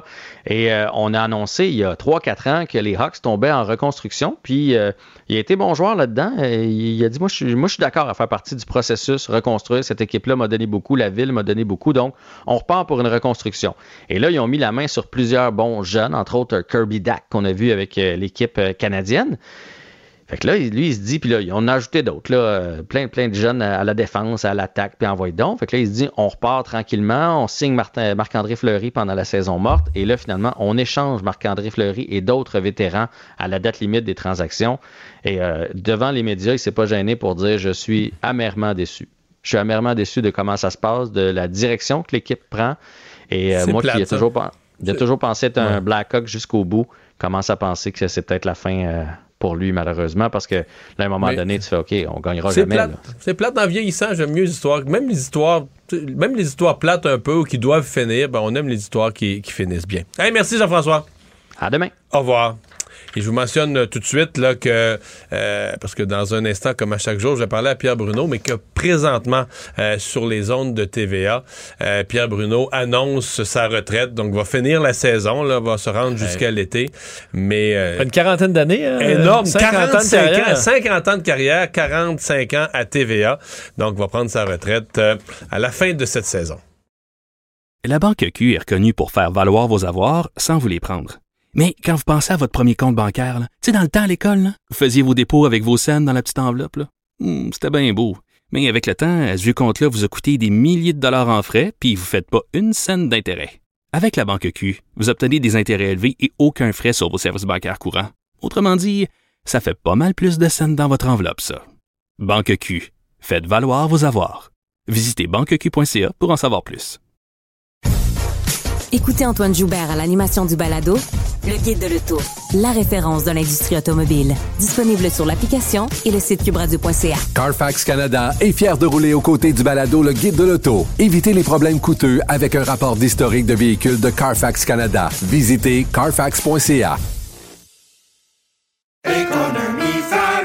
Ici Ricardo. Et Émilie, marchand d'IGA. On a envie de vous inspirer à bien manger. À moins de 5 la portion. Suffit de repérer les produits valeurs sûres et de les cuisiner avec une de nos recettes. Les valeurs sûres, c'est bien pensé, hein? Bien sûr! Détails sur IGA.net.